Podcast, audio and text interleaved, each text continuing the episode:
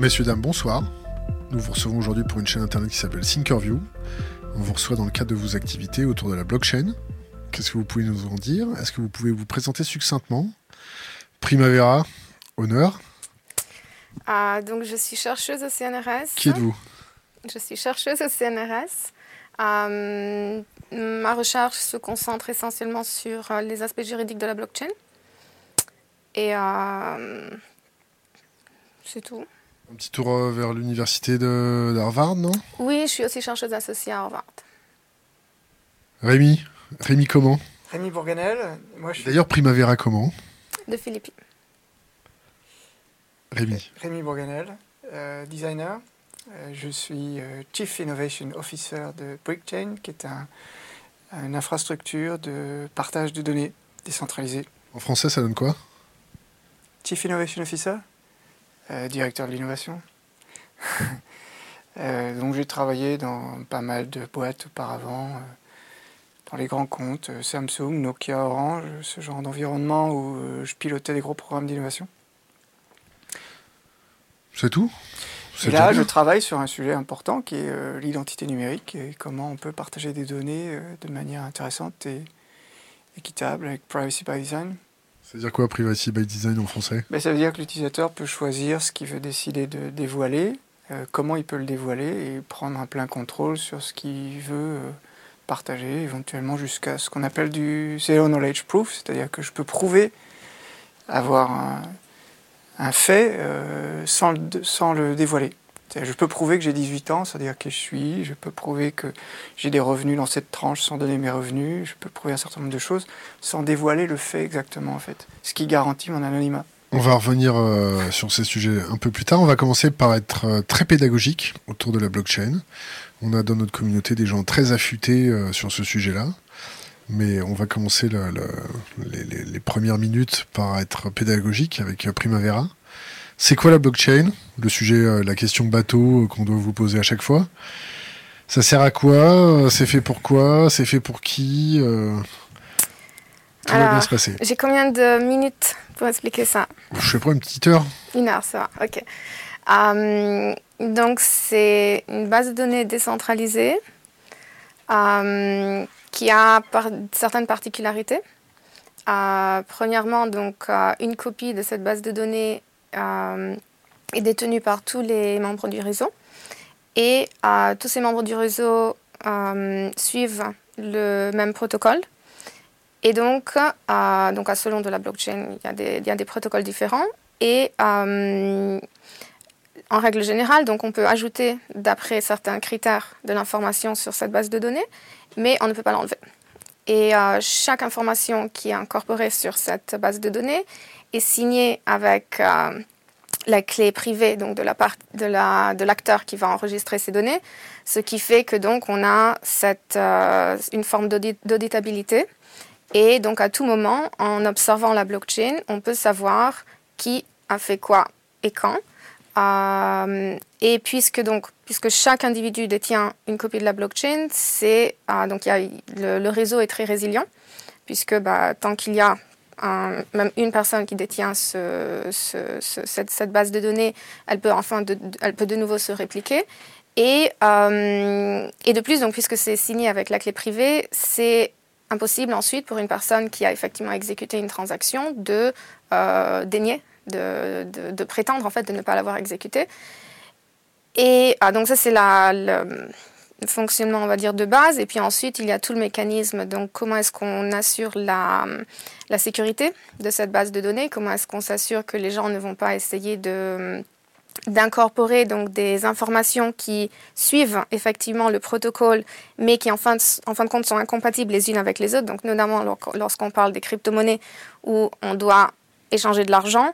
Donc il y a des règles précises sur quand est-ce que je peux dépenser de l'argent. Donc je dois effectivement avoir l'argent euh, dans mon compte, mais évidemment il y aurait la possibilité que j'ai 10 bitcoins, je vais envoyer 10 bitcoins d'un côté et bi- 10 bitcoins de l'autre.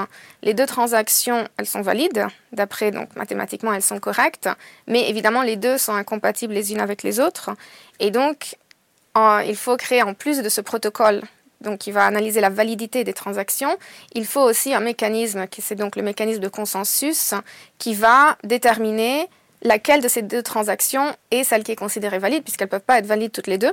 Mais puisqu'on n'a pas cet acteur centralisé qui va déterminer laquelle de ces deux transactions a été euh, effectuée en premier, il faut donc trouver d'autres mécanismes. Et donc, euh, le mécanisme, notamment celui identifié par Bitcoin, c'est le proof of work, preuve de travail en français. Euh, qui en fin de compte, bah, c'est tout simplement tous les, tous les membres du réseau vont donc essayer de trouver la solution à un problème informatique. Le premier qui trouve la solution, il va enregistrer les transactions dans un bloc, les communiquer au réseau. Le réseau va contrôler qu'il y a bien la bonne solution à ce problème informatique et donc euh, la transaction qui a été sélectionnée dans le bloc et qui ensuite a été communiquée au réseau sera donc la transaction valide.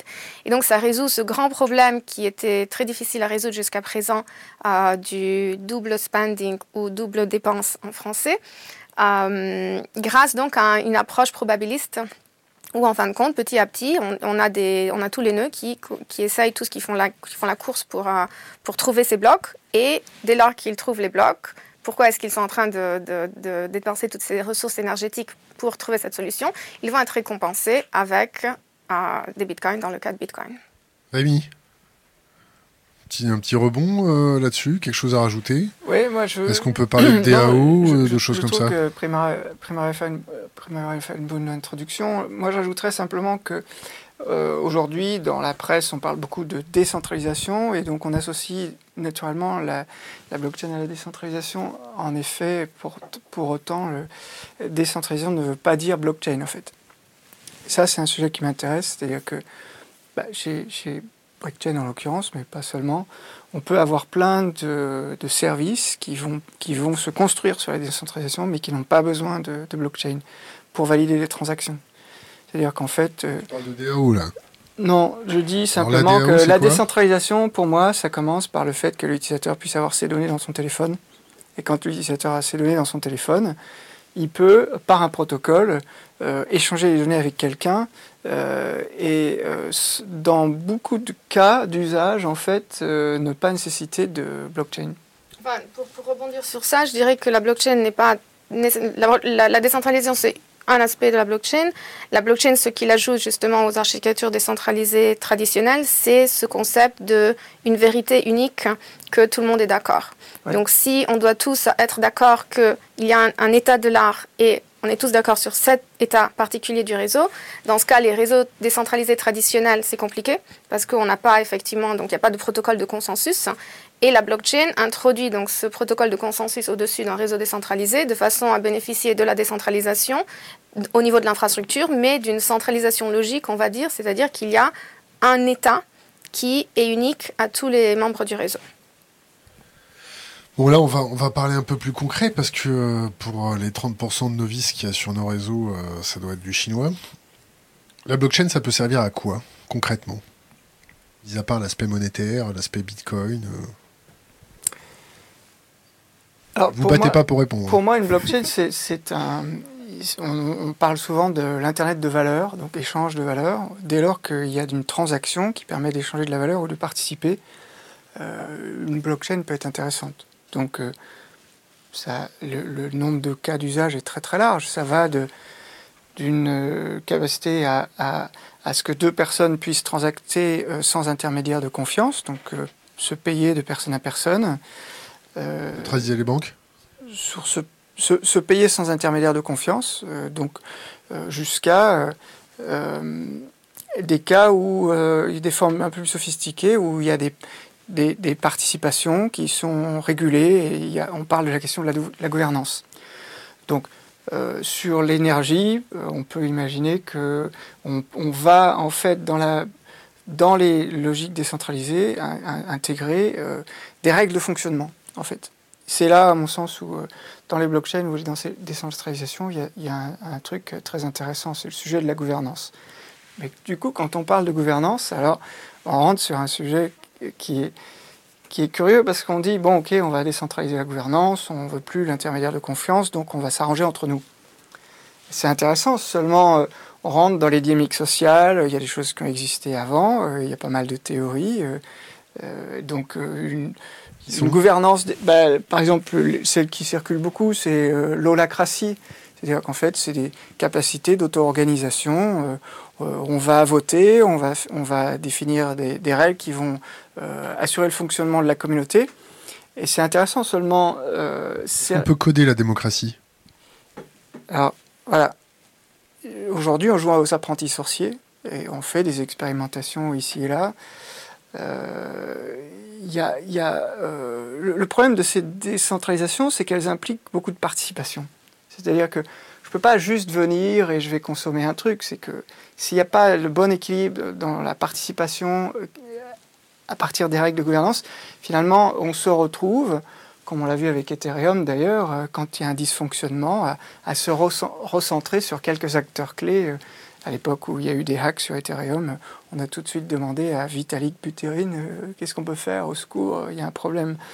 Donc une décentraliser la gouvernance, c'est pas si simple en fait. Ça veut dire qu'il doit y avoir capacité à, définir des règles, à les rendre intelligibles. En design, on parle d'affordance. Et comment moi je peux rendre intelligible à quelqu'un qui vient ces règles-là En fait, c'est pas juste euh, un discours entre codeurs. Donc euh, comment je peux faire que quiconque qui rejoint cette communauté, comprend les règles de cette communauté, peut participer, peut permettre à ce que ces règles évoluent dans le temps euh, et qu'il y ait un équilibre entre euh, une stabilité et la dynamique. C'est les fameux, c'est les analogies de systèmes euh, de biologie en fait. Hein. Si, euh, si les, règles ne changent pas trop dans le temps, ça meurt tout seul. Et si c'est donc la résilience, si au contraire on est trop sur la, l'efficience, ça meurt aussi. Donc l'analogie à la biologie fonctionne. Comment on trouve le point d'équilibre entre un, un système qui est suffisamment résilient et un système qui est suffisamment dynamique pour faire que les gens peuvent participer? Et du coup, ça pose la question de aussi d'un ensemble plus large, c'est-à-dire quand on dit concevoir un écosystème avec une gouvernance, ben, moi je suis un peu frustré de voir des cas où ça, ça, je trouve que la portée n'est pas assez grande. Je, trouve intéressant en revanche euh, l'analogie au, au, système holonique. C'est-à-dire les systèmes holoniques, c'est euh, on a une organisation, une communauté dans ce quartier. Les gens ont décidé de faire des trucs, ils ont défini des règles, ils fonctionnent avec ces règles. Si tu veux le couper, t'hésites pas. Hein. Non, non, mais j'écoute. Et, et, euh, et, ces règles, finalement, elles fonctionnent pour la petite communauté, mais à un moment donné, la communauté va vouloir grandir, elle va chercher, chercher à, trouver une compatibilité entre des règles d'une communauté semblable ou complémentaire.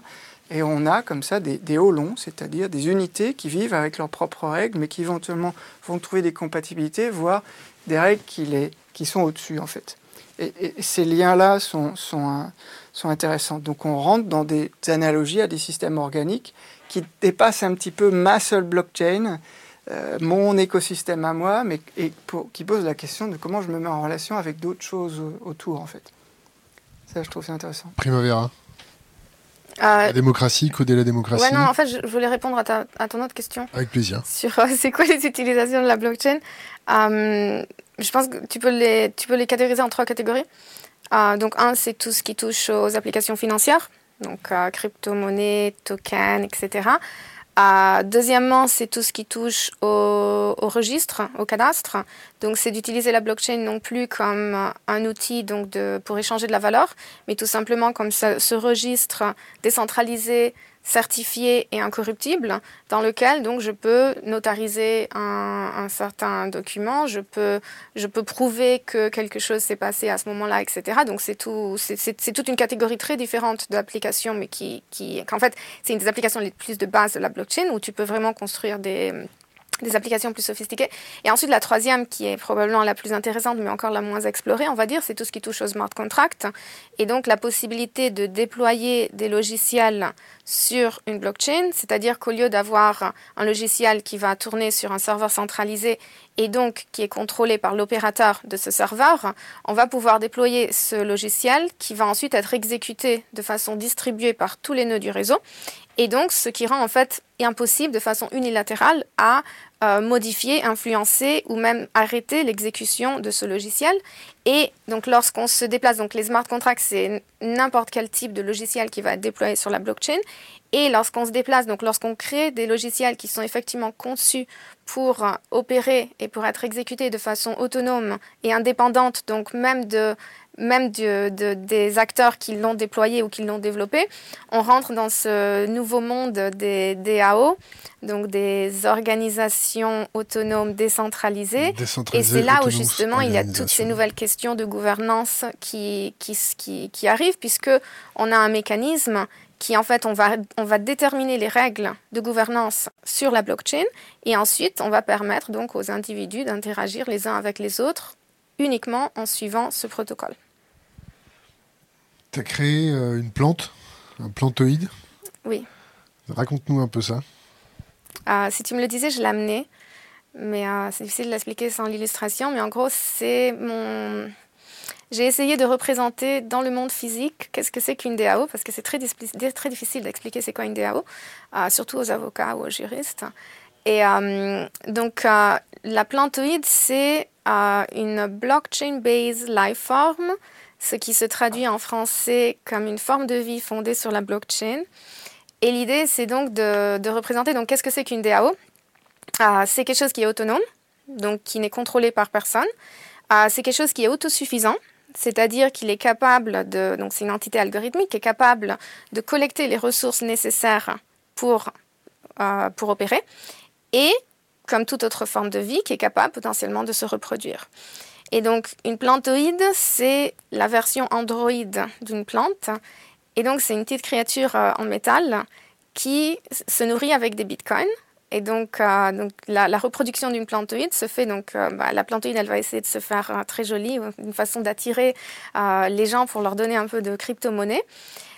donc, on, va lui donner des bitcoins ou de l'ether, peu importe. Et à chaque fois qu'elle reçoit un peu d'argent, elle va faire une petite danse ou elle va faire, elle va faire un, petit, un petit show pour dire merci. Et en fait, donc la plantoïde va, va monitorer constamment euh, sa balance sur la blockchain. Et lorsqu'elle se rend compte qu'elle a accumulé suffisamment d'argent pour se reproduire, ça va activer un smart contract sur la blockchain d'Ethereum qui va ouvrir un appel d'offres et donc va inviter bah, des artistes, des designers, n'importe qui en fait, à soumettre des propositions sur comment est-ce qu'ils envisagent de créer la prochaine plantoïde pour, pour les faciliter dans la reproduction. Et ensuite, donc toutes les personnes qui ont financé la plantoïde peuvent voter sur ces différentes propositions et chaque vote va être pondéré avec la quantité d'argent qu'ils ont financé. Le smart contract va traiter toutes ces informations, va identifier qui est le, gagnant et c'est de là donc la, la plantoïde va donc exécuter une transaction sur la blockchain et va donc transférer l'argent au gagnant et va donc l'embaucher euh, pour créer une copie d'elle-même. Et donc, euh, l'idée, c'est de représenter effectivement, bah, désormais, puisque grâce à la blockchain, on peut, on n'a plus besoin d'aller financer un artiste et espérer que cet artiste, il va continuer à créer des œuvres qui nous plaisent. On peut finalement directement financer l'œuvre d'art elle-même et c'est ensuite l'œuvre d'art qui va décider, qui va sélectionner quel est l'artiste qui a le droit de la reproduire et qui va donc l'embaucher pour créer une copie d'elle-même. Rémi, quand tu entends plantoïde, euh, blockchain, euh, artiste et je vais dire presque euh, une âme, ça te fait penser à quoi? Ah, C'est un sujet qui m'intéresse parce que j'ai travaillé sur le sujet de l'animisme quand j'étais dans une boîte finlandaise. Nokia, euh, avec l'idée qu'on chercherait une forme d'intelligence artificielle qui soit un peu différente de ce qui avait été exploré au MIT. Donc euh, je, comprends le sujet. Euh, et l'idée d'y projeter quelque chose d'humain dans la technologie m'intéresse énormément. en fait, pour le coup, ce, qui est intéressant et curieux dans cette rhétorique, c'est qu'en fait, l'humain passe en second plan. En fait, on met l'accent sur un processus euh, qui nécessite plus d'intermédiaires.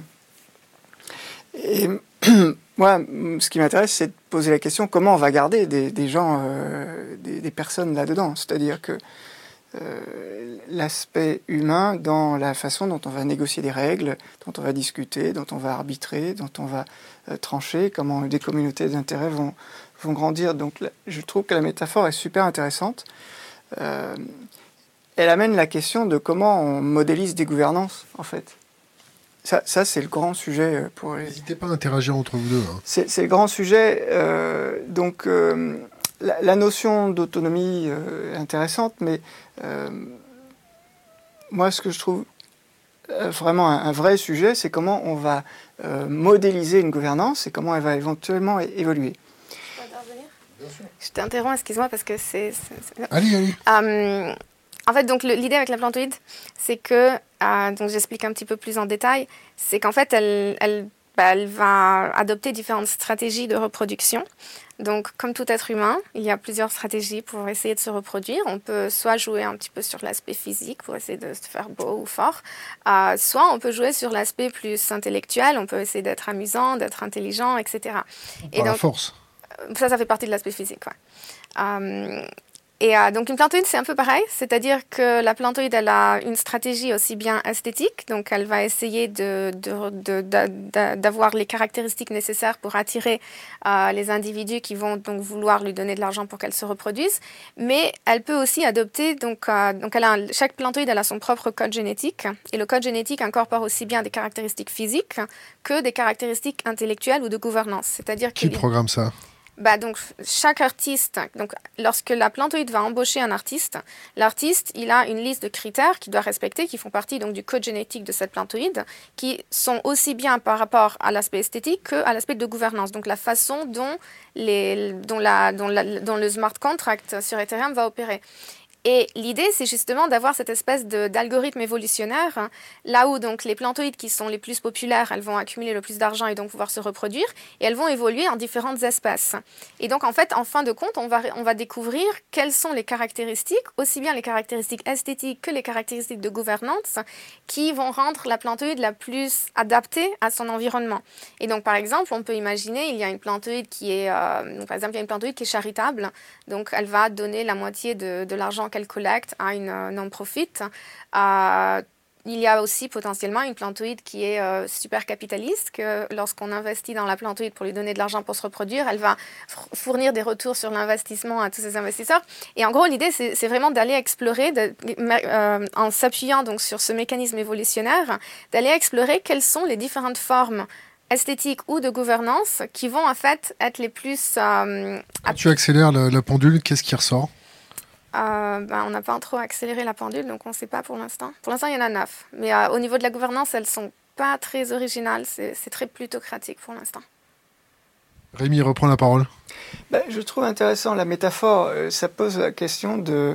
ce que je trouve très méritant là-dedans, c'est que tout d'un coup, ça pose la question d'un écosystème dans lequel l'utilisateur est peut-être...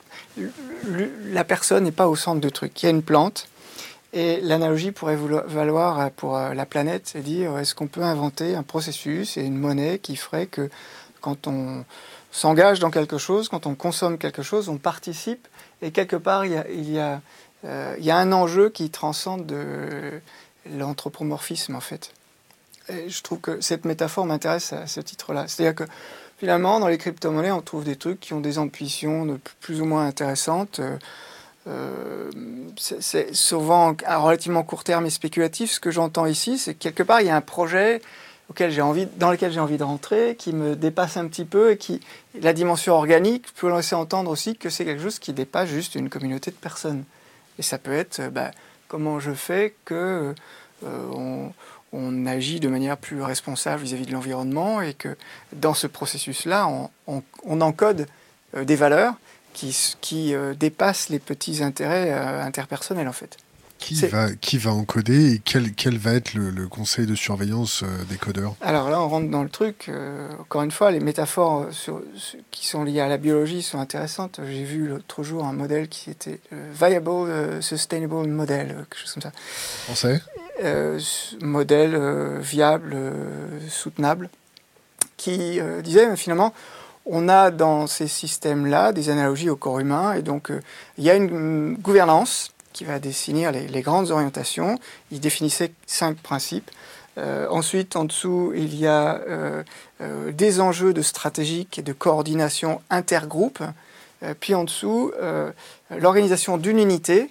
Puis en dessous, l'organisation du conflit. Puis en dessous, l'organisation des fonctions de base. Et donc, il faisait l'analogie, le cerveau jusqu'aux muscles. Euh, et ça, ça m'intéresse parce qu'aujourd'hui, ben, à, l'exception du projet de Primavera, on ne voit pas de projets de blockchain qui ont une envergure qui soit euh, qui ait une vraie portée humaniste et qui traite des sujets contemporains. Dire, ok, euh, l'écologie, l'énergie. Tu voulais pas aborder ce sujet-là, mais, mais il balance. on va, comment on peut trouver donc alors effectivement, comment ça se régule euh, ça, c'est un, vrai sujet. Aujourd'hui, euh, c'est un peu évité. C'est-à-dire que les blockchains qu'on voit, elles sont au niveau des fonctions des muscles, si tu veux, par, dans, cette échelle-là. On n'est pas encore à des niveaux de gouvernance qui font se coordonner des, des, unités, des groupes qui ont leur autonomie, mais qui ont besoin de collaborer pour un projet qui les transcende. Euh, on n'y est pas encore. Ça, ça, c'est un sujet qui m'intéresse. Ah, alors, la métaphore me parle pour le coup. N'hésite pas. J'interromps. Ouais, quelque chose que ça qui a une portée qui dépasse l'écosystème humain. Ouais, en fait, je pense le. Enfin, moi, la, raison pour laquelle je, je, me suis plongée dans la blockchain pour commencer, c'était justement parce que j'étais absolument intéressée à explorer les différentes formes de gouvernance qui peuvent émerger euh, au-dessus de ces plateformes. Et en fait, c'est assez intéressant d'observer dans les plateformes existantes quelle est effectivement la forme de gouvernance qui, qui est introduite. Et en fait, il y a, ce, il y a cette espèce d'ironie ou de paradoxe d'une certaine façon, c'est-à-dire que euh, donc on a une infrastructure décentralisée, évidemment on veut y insérer une forme de gouvernance décentralisée, parce que sinon pourquoi est-ce qu'on a une, infrastructure décentralisée? Et le problème c'est que jusqu'à présent, tout ce qu'on connaît comme infrastructure décentralisée, en fait c'est les dynamiques de marché. Et donc la plupart des, des infrastructures de blockchain que l'on voit aujourd'hui, elles adoptent un système complètement fondé sur des dynamiques de marché. Donc, soit c'est à selon des de la quantité de ressources informatiques que j'investis dans le réseau, soit c'est à selon de la quantité de tokens que je possède. Euh, et token, il faut que tu expliques. Pardon? Il faut que tu expliques token. Le jeton. euh, donc, les crypto-monnaies, on va dire, donc les crypto-monnaies qui sont sous-jacentes à la blockchain ou les crypto-monnaies que l'on va créer au-dessus de la blockchain. Et, euh, et c'est en fait c'est très intéressant parce qu'effectivement en théorie bah oui c'est vrai on a on a un système de gouvernance décentralisé fondé sur le marché mais on sait très bien que le marché éventuellement il va évoluer et il va il va il va se concentrer il va créer des oligopoles à moins qu'il y ait une institution qui le protège. Et donc l'ironie c'est qu'en fait on a ce désir de décentralisation qui est très fort mais en fait on s'arrête à la théorie, on s'arrête à avoir une infrastructure décentralisée et une, une forme de gouvernance théoriquement décentralisée. Et en fait, lorsqu'elle évolue et qu'elle commence à devenir extrêmement centralisée, bah tant pis. Alors que c'est dans ce cas, pourquoi est-ce que, on ne remplit pas l'objectif initial qui était effectivement la décentralisation. Et le danger de tout ça, je pense que c'est qu'effectivement, parce qu'il y a ce désir de justement de, ne pas formaliser, euh, de ne pas avoir cette structure hiérarchique, etc., en fait, on se retrouve dans des situations où très souvent, il y a des, hiérarchies de pouvoir, il y a des, il y a des individus qui ont beaucoup plus de pouvoir que d'autres, mais c'est invisible. Ce sont les, pouvoirs invisibles qui sont dans la, euh, je ne sais pas le traduire en français, mais c'est la, la tyrannie de la structurelessness. Donc la tyrannie du manque de structure. Où en fin de compte, lorsqu'on a une structure, on va savoir exactement qui est responsable de quoi, et donc on va pouvoir faire appel et on va pouvoir euh, considérer qui est responsable d'une décision. Alors que lorsque justement il y a cette informalité, mais il y a quand même des pouvoirs, il y a quand même des acteurs qui, qui exercent beaucoup plus de pouvoir que d'autres, mais on ne peut pas savoir qui c'est. Et donc on se retrouve effectivement dans une situation où il y a énormément de, de, de, pouvoir dans certains groupes, mais il n'y a plus la transparence, il n'y a plus l'accountability envers ces, ces acteurs. un exemple concret? Bah, Tout simplement toutes les, tous les réseaux Bitcoin, euh, Ethereum. Un exemple concret sur le Bitcoin? Si par exemple euh, je suis la CIA et que je veux faire plomber euh, le cours du Bitcoin, qu'est-ce que je fais? Je vais acheter beaucoup de Bitcoin et je vais ensuite les vendre très rapidement sur le marché. Pour faire peur Pour faire écrouler le prix. Pour faire peur aux petits porteurs qui vont se dépêcher de vendre et ensuite m'accaparer le marché. Et ensuite les racheter très rapidement lorsque ça s'écroule. Exactement. Ou euh, potentiellement, donc, si je suis la CIA, enfin, il y, a plein de mécanismes, il y, a plein de, centres de pouvoir qui sont euh, petit à petit qu'on peut identifier. Donc il y a les, bah, les, les mineurs, donc les personnes qui fournissent leurs ressources informatiques au réseau. Et énergétiques. Euh, pardon? Et, énergétique. exactement.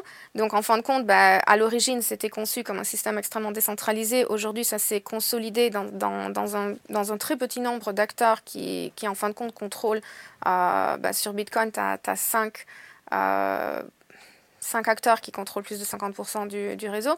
Et donc, bah, si on a la juridiction sur ces acteurs, on peut effectivement contrôler, on peut, les, on peut, les, on peut les réguler, on peut leur demander notamment de, censurer certaines transactions, de prioriser certaines transactions sur d'autres. Après, il y, a les, y a les nœuds. Il y a les nœuds qui ont un rôle spécial sur le réseau, c'est-à-dire les, échanges. Euh, les explorateurs du blockchain ou même les commerçants qui acceptent des crypto-monnaies, qui ont évidemment, même si, même si le réseau est un réseau décentralisé, ces acteurs, ils ont beaucoup de pouvoir parce qu'en fin de compte, toute décision qu'ils vont faire par rapport à choisir une version de la blockchain ou de l'autre tous les utilisateurs vont suivre leurs décisions. Et donc même si c'est un réseau théoriquement décentralisé, on se rend compte qu'au niveau du traitement des transactions, c'est extrêmement centralisé. Au niveau de la décision de quel protocole adopter dans le cas, d'une décision qui doit être prise, il y a pareil, il y a des acteurs qui ont beaucoup plus de pouvoir. Et ensuite, il y a évidemment les développeurs qui, en fin de compte, ont, un pouvoir très important pour décider quelle, euh, quelle modification implémenter. Rémi, qu'est-ce que tu en penses? Oui, je, rebondis sur les, points essentiels que tu as évoqués, qui sont effectivement, il y, a, une dynamique sociale, c'est pas nouveau, tout d'un coup on met du code dedans, mais on peut revisiter euh, les formations de groupe, les formations d'influence, et c'est amplifié par ces phénomènes euh, qui, qui sont automatisés, mais finalement on revient sur des problèmes de, d'organisation et de dynamique euh, politique.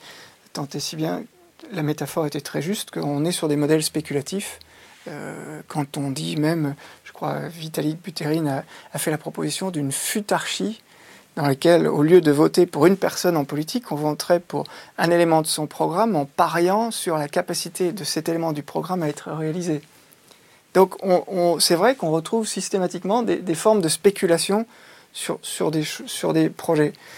Euh, il y a peut-être une raison à laquelle euh, ça dysfonctionne, c'est que euh, les personnes, le, processus de blockchain fait qu'on peut avoir une clé privée, mais euh, il a pas de, on ne sait pas qui est derrière en fait. Et la question de l'identité euh, dans, dans la participation au blockchain est un peu mise de côté en fait. C'était c'était fondateur hein, d'ailleurs de certaine façon dans l'imaginaire anarchique, je pense, de, de ces systèmes centralisés. On a, moi, il me semble qu'il y a un si on veut euh, permettre de, de, trouver des formes de régulation à différentes échelles, comme j'ai évoqué tout à l'heure, bah, il faut que l'utilisateur puisse pas être identifié au sens je vais retrouver qui c'est exactement, mais qu'on ait une identité qui puisse être quand même euh, référencée, c'est pas le mot, mais euh, que je puisse euh, euh, garantir que j'ai le, droit de participer, j'ai le droit de voter, euh, j'ai tel élément, d'identité qui justifie que je peux faire telle chose. et en fait, on a l'impression que dans la blockchain, on, a collé un processus sans intégrer la dimension de l'identité de l'individu qui participe, en fait. Je sais pas comment tu rebondirais là-dessus, mais ça, c'est le sujet qui nous intéresse, évidemment, chez Breakchain. On, se peut, on peut se bloquer, à, se plugger à toutes les blockchains avec notre infrastructure d'échange de données, mais notre sujet, c'est l'identité, en fait. Parce qu'en fait, on, considère que finalement, sous couvert d'anonymat, euh, bah, dans ces blockchains, il y a des dynamiques qu'on ne contrôle pas parce que l'utilisateur. Oui, il y a des choses qui sont hors la loi. Primavera saura mieux dire que moi. Son, livre explique bien la dimension utopie-dystopie sur, sur, chaque cas d'usage. Effectivement. Comment son livre euh, Blockchain and the Law, que je recommande. euh, je je trouve qu'il il manque une part. Il y a, il y a, il y a un pan d'ombre complet sur, sur euh, tous les usages de la blockchain, en fait, qui est la question de l'identité de l'individu. Je peux rebondir? Bah. Je pense que le, truc intéressant, c'est justement lorsqu'on crée ces réseaux pseudonymes. D'une certaine façon, il y a la question donc est-ce qu'on veut identifier la personne en tant qu'individu unique ou bien de quoi en fait on a besoin pour effectivement permettre à cet acteur, à cette, cette personne d'utiliser ou d'accéder à un service? Et euh, je pense que ce qui est intéressant avec la blockchain, c'est que justement parce qu'il y a quand même cette, euh, direction donc de pseudonymité pour commencer, euh, que ça nous permet d'explorer en fait des, des mécanismes qui ne sont pas vraiment des mécanismes d'identité comme on les conçoit aujourd'hui, où effectivement bah, j'ai mon passeport et il y a une personne qui m'identifie comme une personne, mais c'est plutôt la question de quelles sont les caractéristiques que je possède ou quels sont les critères qu'un service va demander pour que je puisse y accéder. Et donc avec la blockchain, on peut effectivement créer des systèmes. Je pense que l'identité en tant que unicité de la personne, c'est très compliqué parce qu'en fin de compte, on peut pas avoir on peut pas garantir l'unicité d'une identité sans avoir un système centralisé qui va effectivement s'assurer qu'il n'y a pas de duplicata. Par contre, ce qui est intéressant, c'est tout ce qui concerne donc les euh, les crédentialités. Mhm. Et donc la, capacité de ne de, pas de m'identifier moi en tant que Primavera, mais de, de, certifier le fait que je possède certaines caractéristiques et de pouvoir prouver grâce à une blockchain ou quoi que ce soit, de pouvoir prouver que quelqu'un m'a identifié pas en tant que Primavera, mais à identifier ma caractéristique et l'atteste. et donc ensuite, je peux utiliser cette attestation pour accéder à un service sans que ce service n'ait jamais besoin de demander l'information de moi-même ou sans que ce service ait besoin de savoir qui je suis en tant que personne. Et donc en fait, on crée, on décentralise d'une certaine façon la notion de l'identité et on va la, la fragmenter en les différentes caractéristiques qui qui représente cette personne. Et c'est ensuite à moi de choisir comment est-ce que je veux combiner ces caractéristiques pour créer une identité partielle qui va me permettre de m'authentifier à certains services sans avoir besoin de prouver mon identité ou mon unicité. Rémi, ça c'est ton créneau. Ah bah c'est le cœur de ce J'ai décrit sa start-up.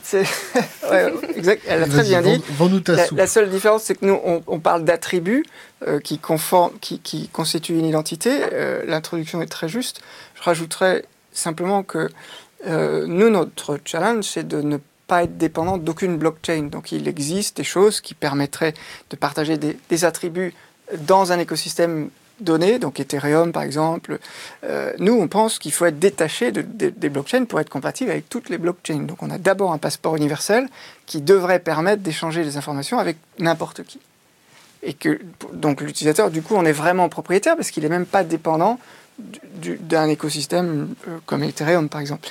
Euh, après, euh, c'est très juste de dire qu'effectivement, nous, on peut partager la somme de faits qui est demandée, mais on peut aussi, jouer sur le fait de je, démontre que je possède un fait sans le donner.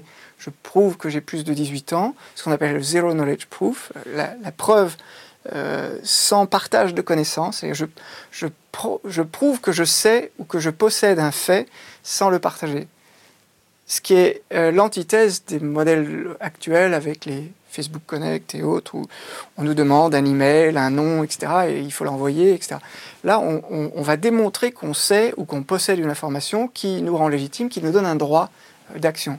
Ça, c'est incroyablement puissant parce que on, a à la fois effectivement de l'anonymat quand c'est nécessaire euh, et la capacité à prouver des droits, et on reste identifiable comme un, un élément euh, comme une personne néanmoins euh, avec, euh, qui, participe dans un écosystème.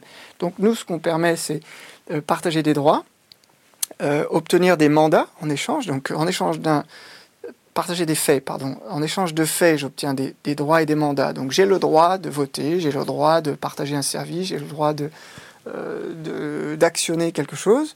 Euh, je garde les reçus de transaction. C'est-à-dire que là, on est dans la décentralisation complète. C'est-à-dire, on a fait une transaction, euh, je, je, garde ma part. Ça veut dire que c'est la part de ma réputation que je garde parce que euh, sur les plateformes actuelles, qu'elles soient Airbnb ou Uber, la réputation est bloquée dans cet écosystème. Parce que ma réputation de passager ou de chauffeur chez Uber, elle est stockée chez Uber. Je ne peux pas en servir dans une plateforme concurrente. Dès lors qu'on stocke sa réputation, on peut, on peut la faire valoir ailleurs. Euh, et on peut broadcaster les services soi-même. Et ça, on pense que c'est le socle pour permettre de, à toutes les blockchains d'exister, parce que ça permet de voter, de participer aussi. et de personnaliser les services. Euh, par ailleurs, ça nous permet d'adresser plein de cas d'usage qui euh, ne nécessitent pas de blockchain en fait.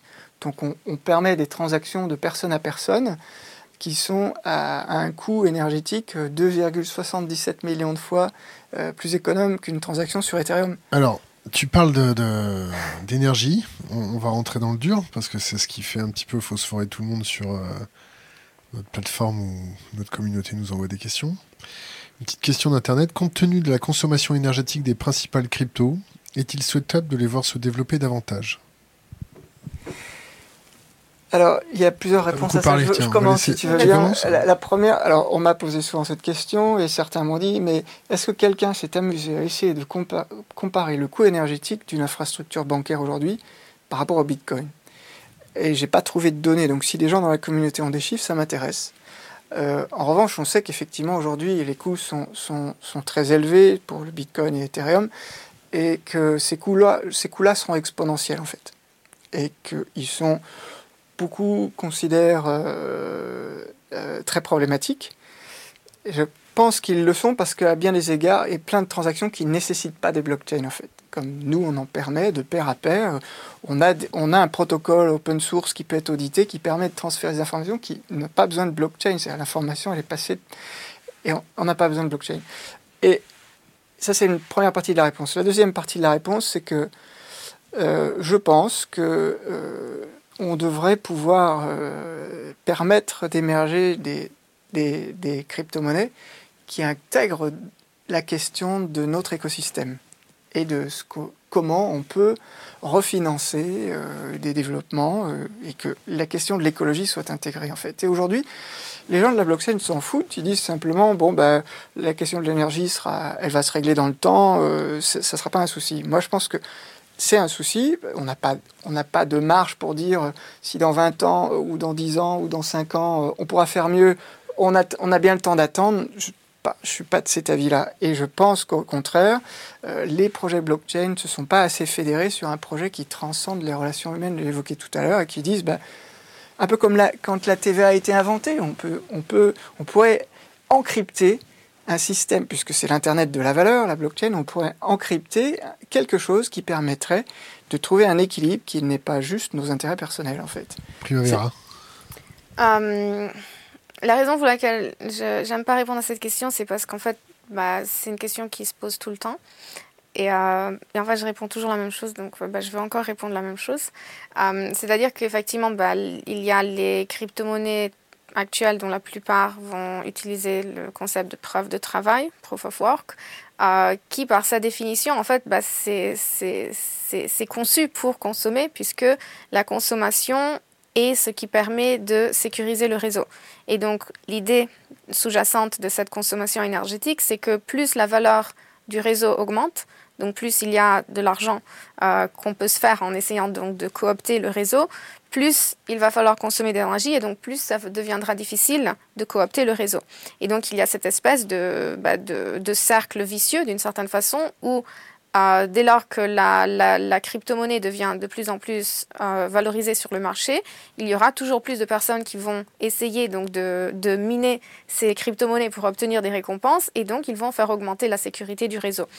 Euh, donc, et la consommation énergétique. Et la consommation énergétique. Donc théoriquement, l'idée c'est la, la consommation énergétique participe en fait, c'est le coût que l'on veut, ou c'est le coût qu'on le paye pour sécuriser le réseau.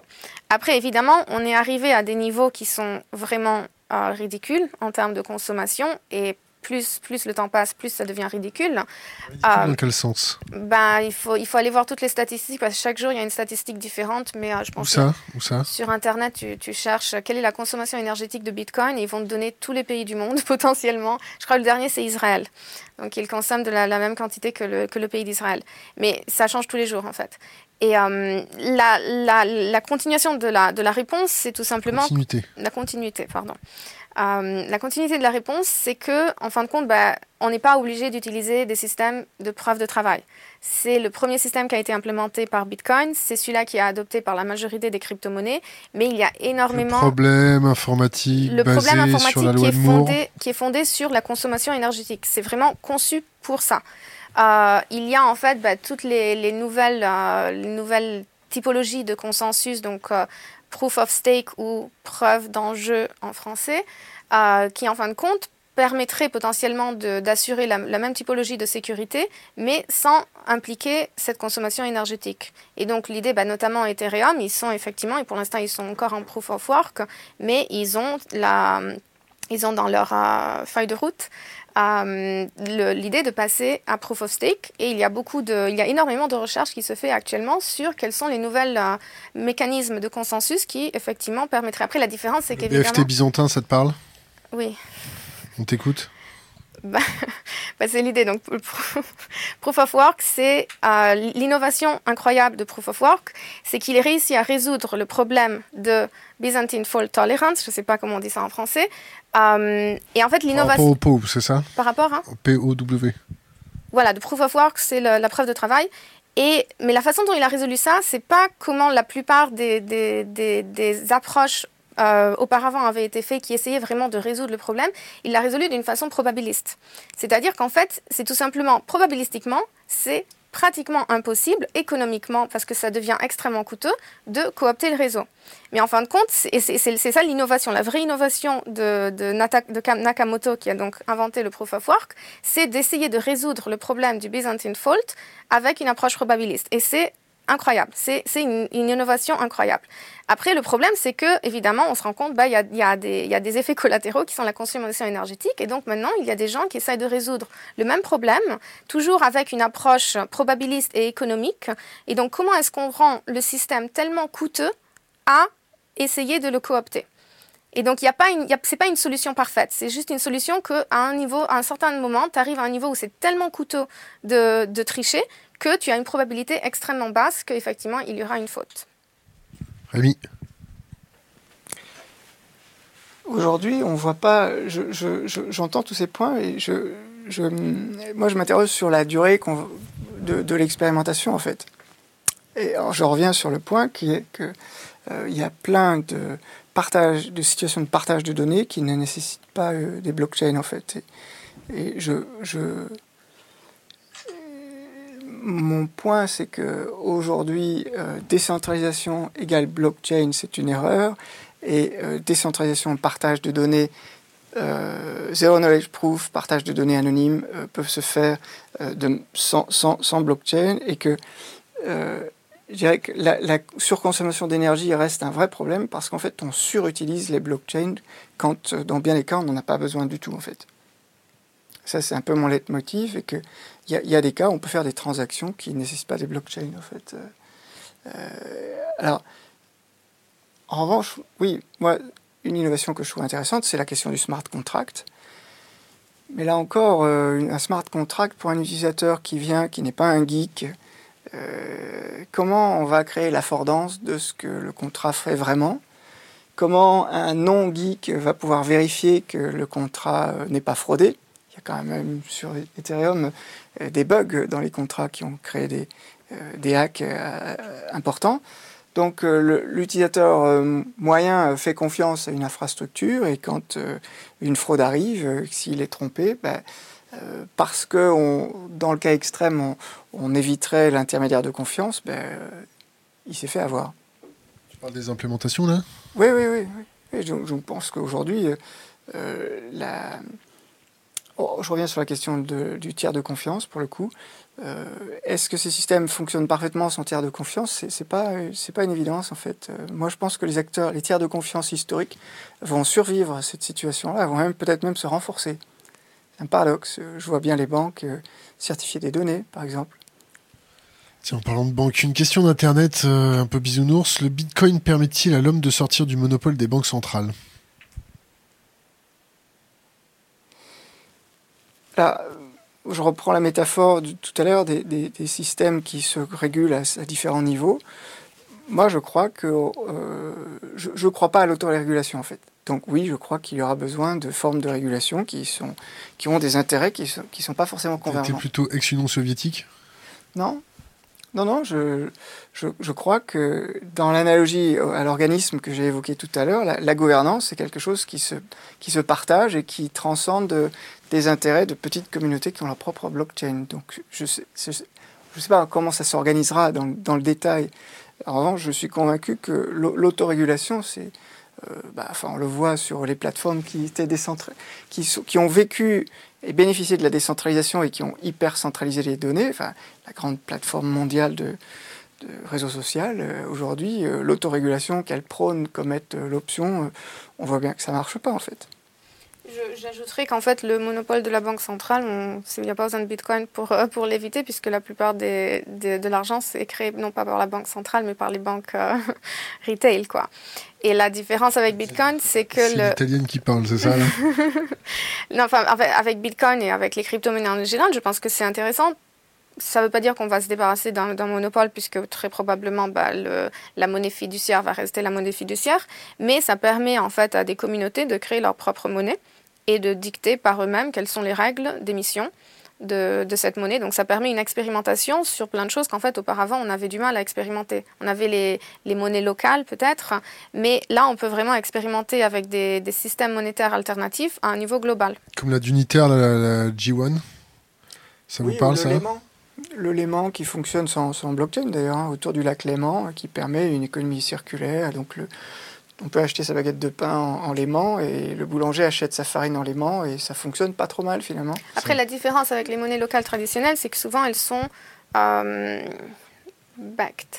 Euh, by, où Par quoi? Par de la monnaie fiduciaire. Alors que là, on peut effectivement créer des monnaies dont la valeur n'est pas backed par une autre monnaie, mais la valeur dérive de l'utilité de, de cette monnaie. Donc on va créer des... De la confiance bah, pas, c'est pas nécessairement la confiance. En fait, la confiance, elle est déléguée à la technologie. Donc, si on fait confiance à la technologie, c'est fini. Mais c'est pas ça qui va donner la valeur à la monnaie.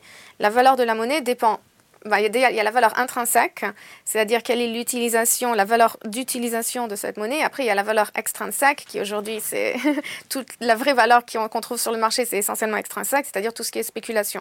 Donc, quand tu regardes Bitcoin, c'est assez intéressant parce qu'effectivement, Bitcoin, quelle est la valeur intrinsèque de Bitcoin?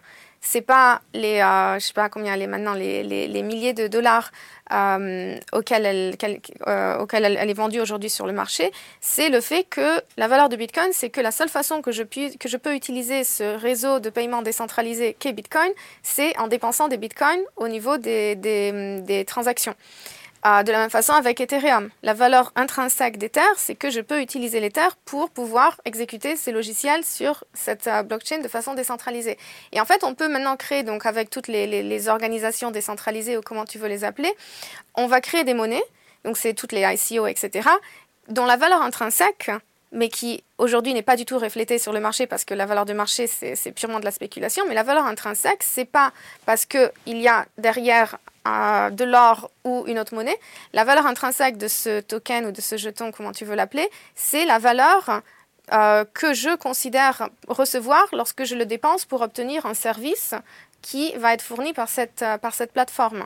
Donc notamment dans le cas de... Euh, imagine, il y, a une, plateforme donc, pour le, le, stockage décentralisé. Euh, je vais avoir un, token, un jeton qui me permet donc d'accéder à cette plateforme et donc de, charger mes, données sur ce réseau décentralisé. La valeur de ce token, c'est la valeur que je perçois du service qui m'est fourni. Et donc ça, c'est la valeur intrinsèque.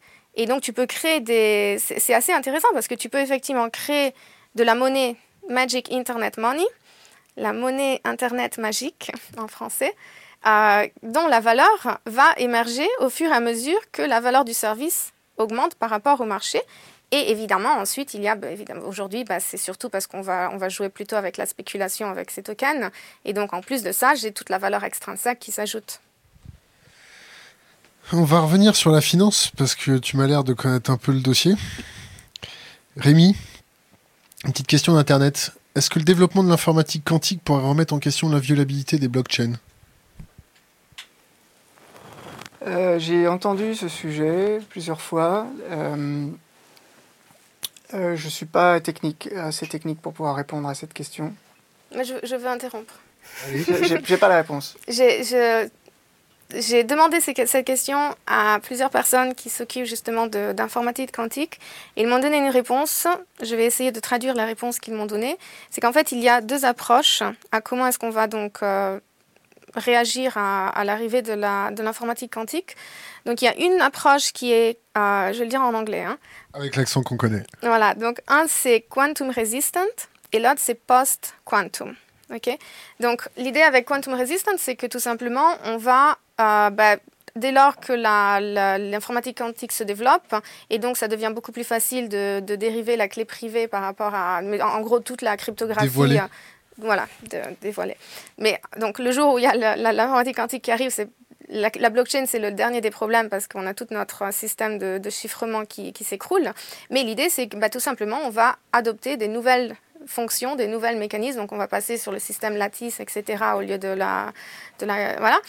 Et, et, donc, mais en gros, c'est une course. C'est-à-dire qu'au fur et à mesure que l'informatique se développe, on va créer des, des, fonctions plus complexes qui vont donc demander plus de ressources pour. Mais la latence, la latence qui va Donc ça c'est le ça c'est le, quantum resistance, c'est-à-dire qu'on continue au fur et à mesure, on va parce que l'informatique quantique va se développer de plus en plus, on va devoir créer des fonctions de plus en plus complexes. Le post-quantum, qui je pense est la, la, solution beaucoup plus intéressante, c'est de dire qu'en fait, ok, on va éliminer le problème à la source, c'est-à-dire que le problème avec l'informatique quantique, c'est qu'effectivement avec les mécanismes actuels que l'on a, euh, actuels ou futurs, donc même le système avec Lattice a le même problème, c'est-à-dire qu'on peut toujours dériver par rapport à une clé publique, on peut, avec du brute force, si on va tester, tester, tester, on va récupérer à un certain moment quelle est la clé privée qui permet donc de déchiffrer. Et l'idée donc avec le post-quantum, c'est que on ne va jamais dévoiler quoi que ce soit. Donc tout ce qu'on va stocker, donc notamment sur la blockchain, on va stocker des hashes, on va stocker des zero knowledge proof, on va, on va stocker de l'information qui en fait ne fait que prouver quelque chose, mais qui en tant que telle ne peut pas être dérivée on n'a pas la, matière première, même avec l'ordinateur le plus puissant du monde, on n'a rien qui nous permet en fait de faire du brute forcing pour essayer de le dériver. Et donc là, dans ce cas, la, question ne se pose plus, puisque effectivement, que ce soit l'informatique actuelle ou l'informatique quantique, euh, la blockchain ne sert que comme une base de données où on va enregistrer des preuves de quelque chose, mais on ne va jamais euh, incorporer ou enregistrer une information qui, elle, pourrait effectivement dévoiler quelque chose qui ensuite permettrait de corrompre le, système. Rémi euh, Dans bien des cas, on n'aurait pas besoin de la projeter sur la blockchain. Par ailleurs, si, pour éviter euh, euh, le, problème, on pourrait imaginer que vraiment les données sont stockées de manière décentralisée, non pas sur une blockchain, mais dans mon téléphone, tout simplement. Et auquel cas... Plus facile d'y accéder. Non, non, la blockchain est plus vulnérable.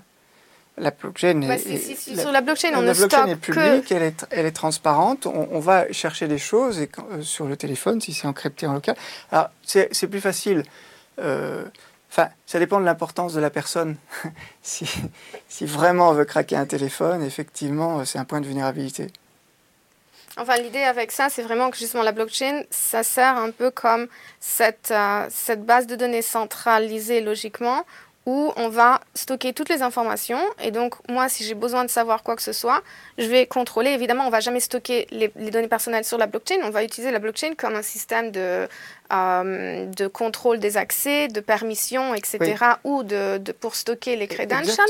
Mais en fin de compte, l'information n'est jamais sur la blockchain. Et même, donc aujourd'hui, sur la blockchain, on va stocker certaines informations, telles que notamment la clé publique.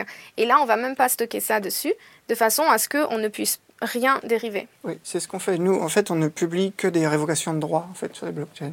On publie le, moins possible. Donc, euh, révocation de droits. Donc, j'échange des données, euh, zero knowledge proof, je partage des données, j'obtiens des droits. Et si quelqu'un, euh, si on veut révoquer les droits de quelqu'un, ça mérite d'être publié sur une blockchain. Et à défaut, on publie le moins possible sur la blockchain. Notamment parce que nous, on essaie d'être complètement GDPR compliant, en français RGPD. Euh, il y a un débat. Le RGPD qui veut dire euh, Règlement général de la protection des données. C'est bien, tu as travaillé. Euh, il y a un débat sur blockchain et RGPD. Donc, pour faire court, les gens de la blockchain ont dit le RGPD a été pensé avant la blockchain, il est, il est caduque. Et, l'Europe dit euh, non, pas du tout, c'est à la blockchain de s'adapter. Et il y a un vrai débat sur, du coup, qu'est-ce qui mérite d'être publié sur une blockchain ou pas, sachant que, de fait, la blockchain n'est pas euh, très compatible avec la loi, puisqu'on ne peut pas effacer les données. Alors que la loi dit on, a le droit de modification, de rétraction, on peut effacer, on peut porter ces données. Donc bah, la blockchain, a priori, c'est pas tout à fait euh, conforme avec euh, l'esprit de la loi. bouger de la tête, qu'est-ce que tu en penses? Et, et, donc aujourd'hui, nous, on a un usage très, très hum, raisonné euh, de la blockchain. Primavera, le RGPD, la blockchain? Oui, non, enfin, je, je pense que c'est très bien parce qu'en fait, effectivement, ça ça oblige les gens à réfléchir à, quelle typologie d'informations stocker sur la blockchain. Et très souvent, on n'a jamais envie de stocker les données. on ne veut pas stocker les données sur, sur la blockchain. La, blockchain ne sert que comme un système de preuve. Donc on va stocker peut-être le hash des données de façon à pouvoir vérifier l'intégrité. On va stocker la preuve qu'un document a été signé par deux parties, mais on va jamais stocker le document ou les données personnelles elles-mêmes. Donc la, la, la GDPR, d'une certaine façon, elle permet de, elle oblige en fait à réfléchir un petit mieux, un petit peu mieux pour comment est-ce qu'on veut effectivement utiliser la blockchain. Au final, c'est ça. Le, débat a été vertueux et les, ceux qui sont pro-blockchain disent aujourd'hui, euh, bah, ça, nous, ça nous invite à avoir un usage plus raisonné. Parce qu'il y, a eu quand même des blockchains qui publiaient des données personnelles au début. Hein, dans, les blockchains. Euh, des, je ne vais pas en nommer. plaisir. qui, qui, mettaient des données personnelles d'identification de, dans la blockchain. Propre. Euh, autre question d'Internet, démocratie liquide pour l'interrogation, Larry Lessig, application du vote par proxy. Alors la question de Larry Lessig, ça doit être pour le TCP/IP, à mon avis. Ouais, sur les systèmes de vote, il y a plein de trucs. Euh, vous pourrez peut-être en parler. Il y a aussi les systèmes de euh, quadruple. Euh, comment, ça se dit en français Vote quadratique. Quadratique, vote quadratique. Il y a, il y a plein d'explorations. Alors, vote quadratique, ça consiste à dire que je peux voter une première fois, puis si je veux voter, donner plus de poids à mon vote et rajouter un vote, en fait, je, je paye. À chaque vote, je rajoute le carré de, de la première mise, c'est ça? Et donc, euh, ça veut dire qu'à la fin, il y a, une régulation qui est plus naturelle que la, fameuse tyrannie des communs où euh, une voix, un vote et euh, le problème de la majorité qui est imposé par ce système-là. Donc, il y a des explorations sur les systèmes de vote qui sont plus vertueux, dont celui-là. En sachant que, donc je pense que pour l'instant, on n'a pas vraiment. Donc, la question, c'est quelle typologie de vote? Le vote, notamment les élections, etc ils doivent avoir deux caractères essentiels. Donc, un, c'est la vérifiabilité. Donc, moi, en tant qu'individu qui a voté, je dois pouvoir vérifier que mon vote a été comptabilisé. Et deux, c'est l'incorruptibilité ou le secret, c'est-à-dire que je ne peux pas, en tant qu'individu, avoir la possibilité de prouver à qui que ce soit pour qui j'ai voté, parce que sinon, je peux me faire corrompre. Et, euh, et donc, a priori, ces deux caractéristiques sont extrêmement complexes d'avoir en même temps. La blockchain nous fournit une euh, vérifiabilité excellente, mais évidemment, puisque un blockchain c'est transparent euh, et auditable, ça devient difficile. En fait, de l'incorruptibilité devient difficile. On peut pas, on peut pas corrompre dans le sens qu'on peut pas modifier le vote, mais je peux me faire corrompre parce que si je peux vérifier et prouver pour qui j'ai voté, je peux me faire corrompre. Et donc, actuellement, il y a, je ne connais pas une solution actuelle qui a été vraiment prouvée, qui fonctionne, qui permettrait d'avoir les deux. Mais il y a beaucoup de recherches qui se fait notamment avec les Zero Knowledge Proof ou Homomorphic Encryption, etc., qui essayent effectivement d'obtenir aussi bien une vérifiabilité, c'est-à-dire que je peux vérifier que, tout au long de, la chaîne, mon vote a été comptabilisé pour déterminer l'élection, mais malgré, malgré que moi je peux vérifier, je ne peux pas le prouver à quelqu'un d'autre. Et donc ça, c'est une question extrêmement complexe. Et euh, je pense qu'il faut encore pas mal de travail pour vraiment réussir à résoudre cette euh, dichotomie. Mais potentiellement, il y a, des, il y a effectivement des opportunités à, explorer. Autre question d'Internet. Euh, d'ailleurs, je ne sais pas si elle est valide. Est-ce qu'à l'heure actuelle, une intelligence artificielle pourrait arriver à intégrer une blockchain? Alors ça c'est un sujet intéressant. Moi je crois beaucoup aux hybridations, donc euh, je crois que euh, à la fois on va avoir des hybridations sur centralisation, décentralisation, parce que la blockchain ne permet pas des, des vitesses d'accès à des données actualisées euh, suffisantes pour avoir des services avec du temps réel. et l'intelligence artificielle va être aussi intéressante pour arriver à développer de la connaissance. Et il y a des expérimentations qui essaient de faire des combinaisons. Euh, donc, euh, donc euh, sur la combinaison des technos, clairement, il y, aura, il y aura des choses qui vont se, se passer, oui, ça c'est sûr. et si la question, c'est est-ce que l'intelligence artificielle va, va, va, prendre la main sur une blockchain? Pourrait arriver à intégrer une blockchain. Sous quelle forme? C'est prendre la main, la contrôler? Ça, c'est la question que j'allais te poser. Est-ce qu'une intelligence artificielle peut contrôler une blockchain? Mais En fait, excuse-moi, le Enfin, Excuse pas. je m'excuse pas. Euh, je suis pas sûre de comprendre la question, mais si j'interprète la question de ma propre façon, c'est-à-dire est-ce qu'on peut codifier au sein d'un smart contract une intelligence artificielle? Je pense que c'est ça la question. Euh, formuler correctement, ça donne ça. Voilà, donc potentiellement oui, pourquoi pas. Après, qu'est-ce que ça veut dire une intelligence artificielle? Aujourd'hui, n'importe quel algorithme, c'est une intelligence artificielle, donc oui. Euh, est-ce qu'on peut avoir des systèmes sophistiqués de machine learning?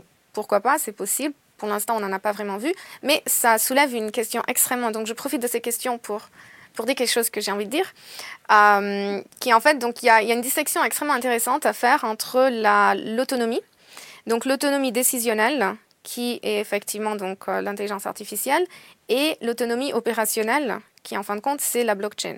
Donc l'autonomie décisionnelle, c'est euh, bah, la capacité donc, de prendre des décisions par soi-même, mais très souvent, tous ces mécanismes d'intelligence artificielle, ils sont contrôlés par un opérateur qui peut effectivement les modifier, les influencer ou les stopper potentiellement. Celui qui les a Alors que l'autonomie opérationnelle est très intéressante. On peut avoir un système qui est très très stupide, c'est-à-dire qu'il n'a aucune capacité de prendre des décisions par lui-même. C'est juste un petit script qui va s'exécuter de façon autonome. Mais la particularité donc, de la blockchain, de cette autonomie opérationnelle, c'est qu'on ne peut pas le bloquer, qu'on ne peut pas le modifier.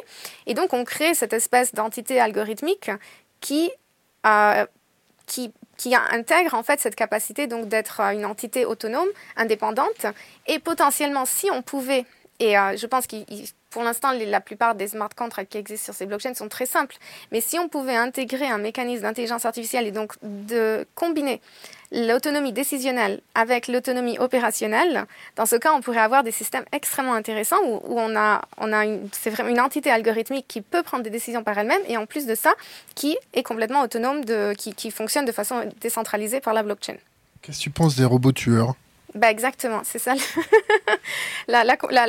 L'extrême de cette conclusion, c'est ça. On peut créer effectivement des systèmes, peut-être pas des, des, robots tueurs, parce qu'en fin de compte, les robots tueurs, bah, ils existent dans le monde physique, donc on va quand même pouvoir les stopper. Mais on peut créer des systèmes, donc euh, si bah, des, systèmes de, les exemples qui, sont utilisés généralement, c'est par exemple les, les marchés d'assassinat. Euh, donc on peut créer des systèmes où effectivement bah, je, vais faire des, je vais faire des paris, je vais mettre de l'argent pour que euh, je parie qu'une personne va mourir à, ce moment donné. Et lorsqu'il y a suffisamment de personnes qui vont parier d'un côté, bah, probablement ça va encourager un autre acteur à aller effectivement réaliser cette prédiction.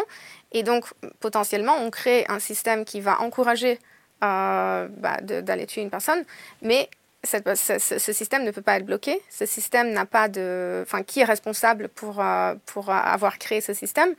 Euh, Est-ce que c'est le développeur qui a développé cette application alors qu'en fin de compte, c'est juste un système de prédiction? C'est juste que les utilisateurs ont décidé de prévoir, de prédire qu'une personne allait mourir et donc qui ont utilisé, qui ont un peu détourné l'utilisation de ces systèmes. Et donc on peut créer des systèmes qui sont potentiellement des, des systèmes illicites, des, logiciels illicites, mais à différence des logiciels centralisés où on va tout simplement aller rechercher quel est le serveur qui est en train de, faire exécuter ce logiciel. Lorsqu'il s'agit d'une blockchain, soit on doit rendre toute la blockchain illicite, et donc c'est à dire que toutes les personnes qui, toutes les autres applications qui sont en train d'être exécutées sur cette blockchain sont aussi illicites, alors que ce n'est pas le cas. Et donc ça devient extrêmement compliqué lorsqu'on arrive dans ces situations où euh, on n'a pas la capacité, en tout cas unilatéralement, il n'y a pas une autorité euh, du, du, monde juridique réel qui peut effectivement prendre la main sur, euh, sur ces applications. Et la seule façon d'effectivement de stopper ou de modifier l'exécution de ces logiciels, c'est il faut une action coordonnée par tous les membres du réseau qui vont décider de modifier le protocole de la blockchain pour arrêter ce logiciel. Bon courage. Entre-temps, il y, a des explorations à la DARPA sur euh, une, intelligence, nos amis. Oui, une intelligence artificielle qui s'expliquerait, euh, qui, pourrait s'auto-expliquer, dont la blockchain permettrait de certifier euh, certaines étapes du processus. C'est une étape avant, avant la question des robots, mais le lien entre l'intelligence artificielle est utilisé pour arriver à, à faire le processus de raisonnement à l'envers, par exemple, pour les questions d'assurance. Parce qu'aujourd'hui, pour ceux qui connaissent euh, le deep learning, c'est des choses où on ne sait pas trop expliquer comment on est arrivé du, dans, le processus, comment on est arrivé d'un point à un autre. Et donc, euh, ça pose des problèmes pour justifier une décision. Bah, les cas classiques, c'est euh, pourquoi un véhicule a décidé d'écraser un passager ou plutôt qu'un autre quand on devrait avoir euh, négocier entre les assurances, comment on peut justifier que l'automobile a pris la bonne décision euh, Qui est responsable Et qui est responsable La voiture, le constructeur, le programmeur, le Uber. C'est ça. Puis, puis l'éthique qu'on encode, enfin, c'est un cas classique, c'est le fameux coup du tramway euh, qui a été super documenté sur Internet, mais bah, En substance, c'est si la voiture a la capacité de décider, comment on encode un système de valeurs, en fait, et c'est la question éthique. Donc on en arrive au sujet éthique. Si le chauffeur a une, plus, est plus riche que le piéton ou le cycliste, est-ce qu'on Est-ce qu'il est noir ou pas noir? Voilà. Est-ce qu'on va encoder des règles qui seraient euh, discutable, mais ça existe déjà. C'est-à-dire quand le Concorde s'est écrasé, on a bien découvert que la valeur euh, pour les assurances d'un passager américain, anglais et français n'était pas du tout la même. En fait, c'était du simple au, je sais plus, cinq fois plus pour entre un français et un américain, par exemple. Donc là, on, comme on l'encode, euh, ça pose problème, mais c'est pas un problème nouveau. C'est simplement, et à un moment donné, comme on doit l'expliquer parce que la voiture est autonome, alors on va justifier qu'on a encodé les bonnes choses. Donc moi, j'ai des copains designers qui travaillent là-dessus chez, chez euh, Volkswagen, par exemple, qui commencent à réfléchir sur... diesel, c'est ça, non? Justement, ils veulent se rattraper, je crois. D'ailleurs, il y a le patron de Audi qui en tôle, là. Autre question d'Internet euh, qui, était, euh, qui arrivée un peu tard. De quelle échelle de temps parle-t-on quand on évoque ces sujets? Point d'interrogation. Les applications grand public seront-ils visibles dans 2, 5, 10 ou 50 ans? Vous battez pas Alors, moi, moi, je peux répondre pour ce que. Eh ben non, c'est ta primavera. non, moi, j'aime pas trop ces questions. c'est pour bah, ça qu'on la pose directement. Alors, bah, nous, nous, on offre aujourd'hui un passeport de données qui existe. Vous pouvez le télécharger sur l'App Store, euh, sur Android Market. Euh, et qui le nom, le nom euh, Vous le trouverez sur Plus Integrity plus integrity, on ajoute de l'intégrité dans les transactions. Placement produit, c'est bien. Donc euh, ça existe, c'est là, euh, du Proof, tout ça, on, a, on, a, des choses. Donc euh, euh, c'est concret, c'est là en fait. La question qu'on peut moi, que, que, la perspective que j'aimerais donner, c'est bah, la promesse des blockchains et des gouvernances décentralisées, on n'y est pas encore. Nous, ce qu'on permet, c'est qu'on on a un domaine de service par lequel un ou plusieurs acteurs peuvent décider des règles de qu'est-ce qu'on demande comme données, euh, quelles sont les règles pour une communauté, c'est là. Euh, quant à penser à des dynamiques euh, sociales qui sont celles qu'on a évoquées, bah, c'est des choses qui sont expérimentales et moi je serais plutôt à, penser qu'on devrait explorer un peu avant de, de, déployer des choses qui sont aujourd'hui pas très scalables. Elles sont pas scalables, pourquoi? Parce que quand on est dans des petites communautés des règles de gouvernance qui fonctionnent. Euh, on arrive à distribuer les votes et les participations. Quand on, quand on change d'échelle, des gens viennent pour participer dans un mode plus euh, consommateur. On rentre un peu dans les, dans les modèles de conception de jeux vidéo où tu as 7 à 8 utilisateurs types, hein, ils viennent pas tous avec les mêmes motivations, ils viennent pas tous avec la même compréhension des règles. Euh, et euh, ben là, tout d'un coup, ce qui, fonctionnait bien avec une petite blockchain à une petite échelle, l'échelle d'un quartier ou d'un projet de recherche, euh, ben c'est plus scalable et donc on, on, il faut modifier la gouvernance assez rapidement. Et sur ces dynamiques-là, je crois qu'on n'y est pas encore. C'est-à-dire la capacité du système à évoluer dans le temps. C'est mon point. Euh, on n'y est pas encore. C'est-à-dire définir des règles de fonctionnement dans une communauté, ça marche pas mal. Euh, les faire évoluer à la vitesse de la croissance d'une communauté, euh, j'ai rien vu qui marche en fait. J'aime pas beaucoup ces questions parce qu'en fait, c'est de la prédiction et c'est de la spéculation. Mais euh... De la masturbation. voilà. Enfin, on, peut répondre, mais on ne sait pas trop ce qu'on dit. Mais je pense qu'en fait, c'est actuellement, il y a, y a, deux obstacles importants. Un, c'est justement bah, l'obstacle technique, c'est-à-dire que pour l'instant, on a beaucoup de proof of concept, preuve de concept. Et, euh, et plus ou moins ça marche, mais dès lors qu'on rentre un petit peu à l'échelle, ben, on voit qu'immédiatement bah, ça bloque parce que la, blockchain n'est pas capable de gérer ce, nombre de transactions. Euh, et l'autre obstacle, pour moi, c'est un obstacle juridique, c'est-à-dire que actuellement, on est quand même dans une euh, incertitude juridique et c'est difficile en fait de, pour une entreprise de déployer ses applications sans avoir une certitude de comment est-ce que cette application va être interprétée d'après le droit ou comment est-ce que le droit va évoluer par rapport à ça. Et donc, en fait, je pense que les deux, d'une certaine façon, s'alimentent les uns les autres, c'est-à-dire que si on n'a pas une certitude juridique, c'est difficile de déployer les applications. Si on ne déploie pas des applications, c'est difficile d'observer le, les implications de ces applications et donc de les réguler. Et donc on a une espèce de, de, de, blocus où tant qu'on tant qu'on résout pas un problème ou l'autre, euh, c'est difficile d'avoir vraiment une adoption massive de ces, de ces technologies. Euh, question d'Internet qui vient de tomber. Quelle application côté politique? Vas-y. Qui fonctionne? Ouais. La politique fonctionne selon toi? Euh, bah, J'ai évoqué tout à l'heure une qui, est spéculative, mais la futura, futarchie, qui consisterait à, spéculer sur euh, la probabilité de réalisation d'un projet et non pas sur une personne. Euh, Primavera l'a bien dit tout à l'heure, en, politique, on voit que des solutions qui sont de type spéculatif. On, va, parier sur la réalisation d'un truc et éventuellement, si on gagne, on gagne, on gagne quelque chose. Euh, il y a une, forme de rémunération.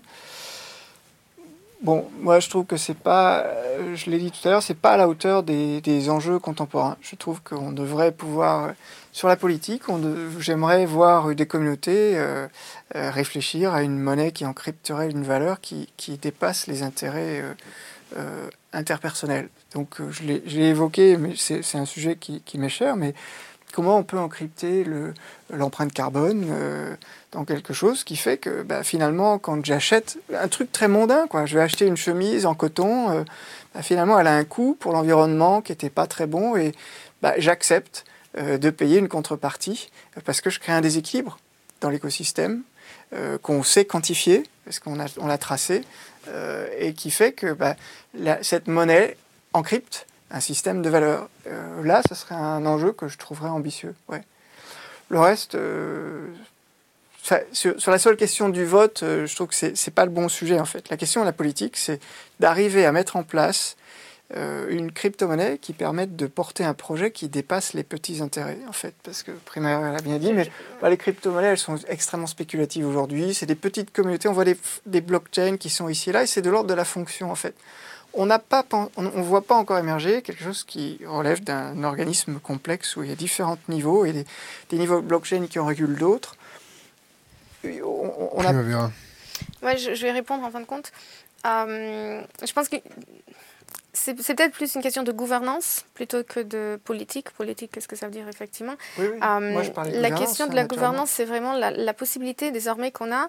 C'est difficile aujourd'hui d'expérimenter avec des nouveaux modèles de gouvernance parce qu'en fait, on n'a pas vraiment beaucoup d'espace pour expérimenter. Euh, et en fait, la blockchain nous permet d'une certaine façon, c'est un peu ce microcosme dans lequel on a des communautés qui sont en fait assez intéressés à expérimenter avec des nouvelles modalités de gouvernance. Pour l'instant, il s'avère que la plupart de ces modalités de gouvernance sont assez euh, côté euh, marché marché de prédiction, futarchie, etc. Mais d'une certaine façon, il y a de plus en plus de projets. Donc, il y a, euh, il y a Aragon, il y a Daostac, il y a, plusieurs projets qui sont en train vraiment de se focaliser sur l'expérimentation avec des, des, modèles de gouvernance qui sont des modèles de gouvernance plus distribués ou décentralisés.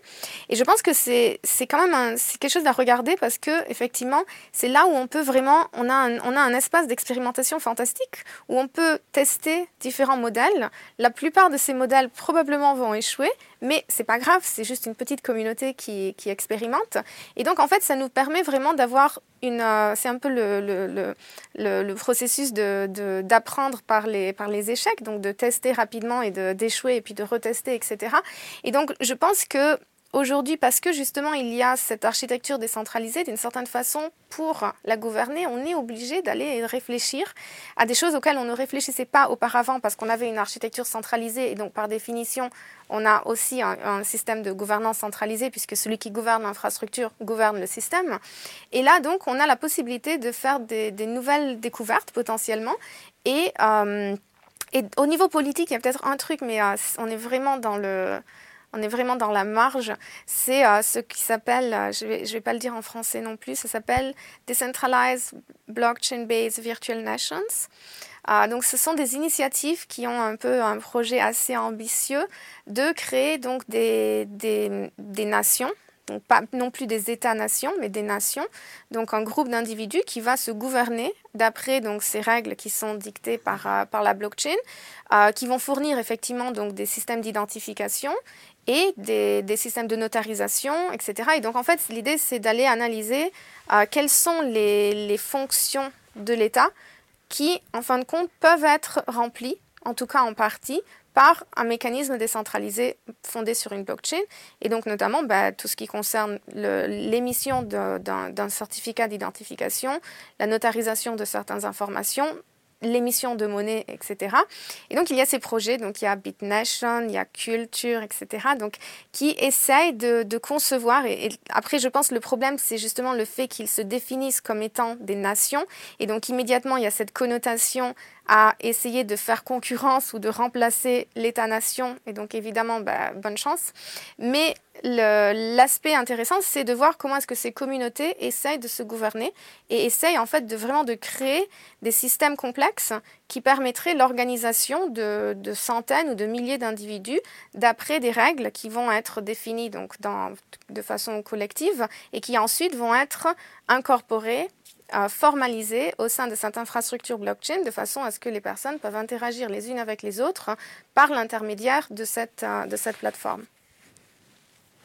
Oui, il y a plein d'expérimentations. Il, il, y a même des choses qui fonctionnent sans blockchain. Euh, Zappos, l'entreprise américaine qui fait de, la vente à distance de chaussures, a mis en place une organisation holocratique, je crois, on dit, où en fait euh, l'individu est responsable de il y a une espèce de place de marché dans l'entreprise et l'individu va devoir euh, euh, vendre sa capacité à contribuer sur telle partie du projet. Et donc on est dans un système totalement décentralisé dans lequel l'individu tout seul participe. Et aujourd'hui ils affirment que ça fonctionne. C'était censé être un moyen de retirer du management. En réalité il y a plus de managers parce qu'en fait il y a quand même des mecs à la fin qui sont là pour dire... Euh, bah, sur ce projet, j'ai besoin de cinq gars. les, les, cinq gars, ils doivent avoir telle compétence. Et toi, tu arrives et tu dis, bah, moi je veux bien, euh, je suis bon, etc.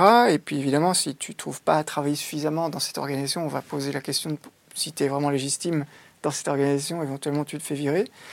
Euh, il y a des expérimentations qui fonctionnent sans. Donc, c'est les, les, modèles, c'est les références à la biologie encore, c'est les holocraties. Ça fonctionne. Moi, ce que je constate, c'est que c'est. Euh, c'est des, organisations qui impliquent une grande participation de ceux qui rentrent en fait. Et s'il n'y a pas cette participation, euh, bah, en fait, on, se retrouve très vite des déséquilibres en fait. Avec euh, sur, c'est, la question de la scalabilité. C'est à des petites échelles, on arrive à trouver des organisations avec des systèmes de vote et de participation qui sont bons. Puis quand on doit grandir, les gens vont arriver avec d'autres motivations que ceux qui étaient fondés qui fondaient le premier groupe euh, de départ, euh, vont éventuellement moins participer ou pas participer comme c'était envisagé. Et donc, euh, soit cette organisation a cette capacité de s'adapter ou, rejeter la personne, mais quand elle grandit, ça devient un peu plus compliqué. Donc, des expérimentations à petite échelle, on en voit qui fonctionnent, mais quand, quand ça doit s'agrandir, c'est moins évident en fait. Parce que, quand je vois, ça implique beaucoup de participation des acteurs et là, on fantasme beaucoup sur le fait que bah, tout individu est euh, citoyen hyperactif. Euh, en fait, on sait bien que c'est pas tout à fait comme ça que ça se passe. Et donc, euh, ça marche auprès de communautés très engagées, en fait. Donc, si une communauté a un, enjeu de développer une économie circulaire et tous ceux qui participent prouvent qu'ils sont très actifs, là, on a une dynamique qui est intéressante. Et si le groupe grandit, bah, il y a des, personnes qui viennent avec des motivations différentes. C'est beaucoup plus compliqué à, gérer, en fait, et rendre scalable. C'est ça mon point d'attention, en fait. C'est que bah, les petites expérimentations, on en trouvera plein. Euh, peut-être qu'elles existeront toutes à des échelles qui ne pourront pas grandir, ça n'enlève rien à leur, à leur, mérite, mais de, de là à imaginer qu'elles deviennent des modèles universels, c'est moins évident en fait. Fabrice, tu as des questions? Tu travailles Sur les, les perspectives euh, offertes par la législation française à venir les perspectives par rapport à la législation euh, française à venir. Alors, moi, j'ai un ami euh, avocat qui, travaille, qui a travaillé sur le dossier de la régulation des ICO, qui m'a confirmé, euh, c'est presque public maintenant, qu'il il y aurait une régulation assez légère, en fait, un KYC de base, donc KYC, Know Your Customer, c'est-à-dire en français, s'assurer qu'on connaît qui est derrière quoi, et qu'ensuite, il laisserait des expérimentations se faire. Ça, c'est ce qui va être annoncé par le gouvernement en septembre. Euh, et donc, ils veulent, être, ils veulent permettre des expérimentations euh, blockchain se faire en France. Oui, j'étais, j'étais justement ce matin à le forum du blockchain, marrainé donc par euh, Laure de la Rodière, donc députée. Euh, et, justement, donc, bah, toute la discussion, c'était un peu autour de comment est-ce qu'on va réguler la blockchain, etc. donc l'AMF, effectivement, est en train de prendre... L'autorité des marchés financiers Oui. est en train de prendre donc une démarche assez ouverte qui va donc c'est l'idée que par définition elle ne va pas réguler ou créer des contraintes additionnelles sur l'émission donc des, des tokens euh, sous forme d'ICO, mais par contre ils vont fournir un visa. Donc lorsque euh, des acteurs décident vraiment de, remplir toutes les, formalités, etc., ils vont obtenir le visa de l'AMF pour montrer qu'effectivement ils ont été certifiés par l'AMF. Donc c'est une approche assez intéressante parce qu'effectivement ça, ça va inviter probablement euh, plusieurs acteurs à, venir à s'installer en France pour l'émission des tokens au lieu d'aller essayer de s'échapper dans, dans les juridictions telles que Gibraltar ou, ou Malte. Euh, après, je pense que c'est une étape importante. Donc évidemment, les ICO, c'est quand même Aujourd'hui, c'est peut-être l'application la plus, euh, la plus importante que l'on rencontre sur la blockchain. Après, selon moi, il y a vraiment beaucoup de travail à faire encore en tout ce qui concerne la reconnaissance de la blockchain comme faisant effet de preuve, comme étant effectivement une signature qualifiée, euh, de façon à pouvoir vraiment déployer cette, euh, cette technologie pour des utilisations qui sont vraiment extrêmement importantes en ce qui concerne tout ce qui est l'auditabilité, la notarisation et pourquoi pas les smart contracts. Comment est-ce qu'on fait effectivement rentrer dans un contrat et s'assurer que ce contrat informatique, il a une forme de validité ou de reconnaissance aussi au niveau juridique. Donc pour l'instant, euh, et c'est normal, on se concentre essentiellement sur tout ce qui est application financière parce que c'est là où les applications elles existent, on est encore vraiment à des phases assez euh, immatures en tout ce qui concerne donc la, notarisation ou l'utilisation euh, pour retourner aux trois dichotomies au, début, les trois, les trois catégories. Donc les applications financières, c'est celles qui ont vraiment beaucoup de, enfin, le plus d'utilisation aujourd'hui, et donc c'est évidemment celles sur lesquelles les régulateurs ils se concentrent. Mais selon moi, donc la, la, la catégorie numéro 2, qui est vraiment l'utilisation de la blockchain comme un cadastre, aussi a besoin d'une forme de régulation a besoin d'une reconnaissance juridique de façon à ce que l'on considère qu'effectivement il y a une équivalence fonctionnelle entre un contrat qui a été euh, émis sur une blockchain ou un contrat en papier, une signature sur la blockchain ou une signature en papier, etc. Et la façon dont on va pouvoir effectivement exploiter ces nouvelles technologies, c'est après qu'il y ait cette reconnaissance juridique. Et pour l'instant, on n'en est pas encore là. Et ensuite, évidemment, lorsqu'on rentre dans, dans, la catégorie numéro 3 avec euh, les smart contracts, les organisations autonomes, etc., là, on rentre vraiment dans un, dans un champ qui n'a pas encore été exploré euh, par, euh, par les régulateurs. Pourquoi tu t'es intéressé à ces sujets-là? Parce qu'en tant que juriste, c'est justement un des lieux les plus intéressants à explorer. Rémi? Euh, moi, c'est parce que c'est un, long fil conducteur. En fait, j'ai commencé à. Euh, j'étais consultant sur les sujets de nouvelles technologies, et puis je me suis concentré sur le marché des télécoms en 2001. Donc, euh, sur des grands comptes, sens qui fabriquent les téléphones d'abord, hein, Nokia en particulier. Et chez Nokia, on parlait de, de l'identité et le carnet d'adresse comme le meilleur asset de l'entreprise. J'ai fait plein d'explorations sur ce sujet-là, et la question de euh, la décentralisation, la constitution de communautés, euh, de, euh, le modèle de... je sais plus son nom, Pierce, qui, a capitalisé sur le modèle de Metcalfe, qui disait, mais en fait, plus dans un, réseau, en fait, on dit le modèle de Metcalfe, plus un modèle est il est exponentiel parce que la, valeur est égale au carré du nombre de participants. Et ce mec théorisait que c'était même dans les organisations où il y avait des groupes qui se constituaient, c'était encore plus exponentiel. Et donc moi, mon sujet, c'est l'identité, les communautés, et euh, avec la blockchain, il y a des choses qui sont intéressantes. J'ai eu un labo sur la question, c'était l'identité numérique, et les, les sociable media, donc les médias qui créent de la sociabilité. Donc moi, j'y suis rentré euh, notamment par Primavera, on s'est rencontrés il y a quelques années, et puis euh, euh, sur, sous l'angle de l'identité, essentiellement. Et comment l'identité, l'intégration dans un groupe et la participation à un groupe peut avoir une dynamique euh, nouvelle avec de la décentralisation ou des hybridations. Encore une fois, je crois que on, va, on va voir émerger des choses qui ne sont pas aussi noires ou blanches. On voudrait que vous nous conseilliez trois, trois livres. Primavera. J'ai le droit de conseiller le mien? Non. Bon, ben, je vais quand même le faire. ah, donc, euh, je viens de. Je viens de.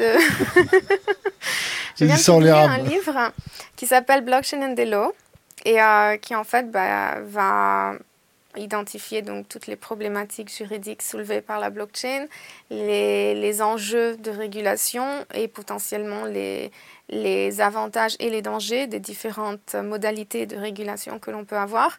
Donc, euh, bah, je conseille vivement de le lire parce que je suis très... Ça coûte combien? C'est quelles je éditions pas, faut l'acheter, c'est Harvard University Press. tu prends, tu prends combien dessus? Sur chaque bouquin Alors, je prends 2,5%. Donc, je ne suis pas en train de le promouvoir pour devenir riche. C'est pas ça qui va me rendre riche. Qu'est-ce qui va te rendre Euh, riche bah, Les tokens. non, je rigole. Euh, Tu rigoles pas, il y a toujours une part de vérité dans ce qu'on dit. non. Et euh, les autres livres, donc euh, un autre livre qui, est, qui, qui, qui, je pense, est très intéressant parce que justement, il y a eu un- une personne qui a fait un très beau book review et qui a comparé euh, mon livre avec ce livre. Euh, C'est Radical Markets de Richard Posner, euh, qui est c'est vraiment une exploration fascinante, enfin, sans, sans que je suis nécessairement d'accord avec euh, les revendications qui se font, mais c'est, c'est, c'est, Quelles sont les revendications? Ben, en gros, il explore toutes les possibilités dans lesquelles on peut créer des marchés pour euh, réguler la société. Donc c'est vraiment le, le- la question de la gouvernance, mais c'est poussé à l'extrême. Comment est-ce que le marché permet de tout réguler? Et donc il va analyser différents, différents aspects pour, euh, pour, pour, pour analyser en quoi une, une approche de marché pourrait être plus ou moins euh, efficace ou optimale par rapport à C'est- une C'est régulation. plus l'avis keynésien ou plus l'avis à Chicago, Chicago School. Donc c'est très, très, très libertarien, je Ouais, suppose. ouais. Euh, mais c'est intéressant à explorer parce que justement, ça re-rentre vraiment dans cette, euh, dans cette problématique que est-ce que la blockchain est vraiment cette infrastructure qui va porter à, cette, euh, à ce crypto-libertarianisme ou alors est-ce que, et je pense que c'est ce qui nous intéresse beaucoup plus, est-ce que cette technologie peut être utilisée au contraire pour créer des nouvelles formes de gouvernance qui sont beaucoup plus humaines et qui permettent plus de participation et plus de, de coopération entre les individus? Et en fait, bah, c'est les deux. C'est-à-dire, c'est une technologie, elle va être utilisée pour le, pour le mieux et pour le pire. Et, euh, et c'est intéressant donc de, voir comment est-ce que... Et en fait, euh, Richard n'a- n'analyse pas la blockchain du tout, mais c'est les, les mêmes courants de pensée que l'on remarque lorsqu'on regarde les typologies de gouvernance qui sont en train d'être implémentées sur la blockchain, où le désir de décentralisation, justement, va porter à utiliser des mécanismes de marché sans en fait aller réfléchir à quelles sont les implications donc euh, sociales et politiques de ces approches. Et euh, le troisième livre que je, que je suggérerais, c'est euh, The Age of M de Robin Hanson, ce qui est d'ailleurs le créateur de la futarchie. En français? Je sais pas. Euh, Internet va vous le dire. Et et c'est pareil, c'est un livre qui va explorer. Enfin, pour moi, c'est les choses qui m'intéressent. Moi, j'essaye de comprendre comment est-ce que la blockchain permet de créer des formes de gouvernance qui sont décentralisées, mais qui ne sont pas basées sur le marché. Et donc, ça m'intéresse beaucoup de, de lire la littérature qui, au contraire, est en train d'identifier ces mécanismes de régulation par le marché et qui les promeut comme étant des mécanismes de régulation qui... Tu connais Gustave Lebon? Non. La psychologie des foules. On te le conseille. Ok, merci. Rémi?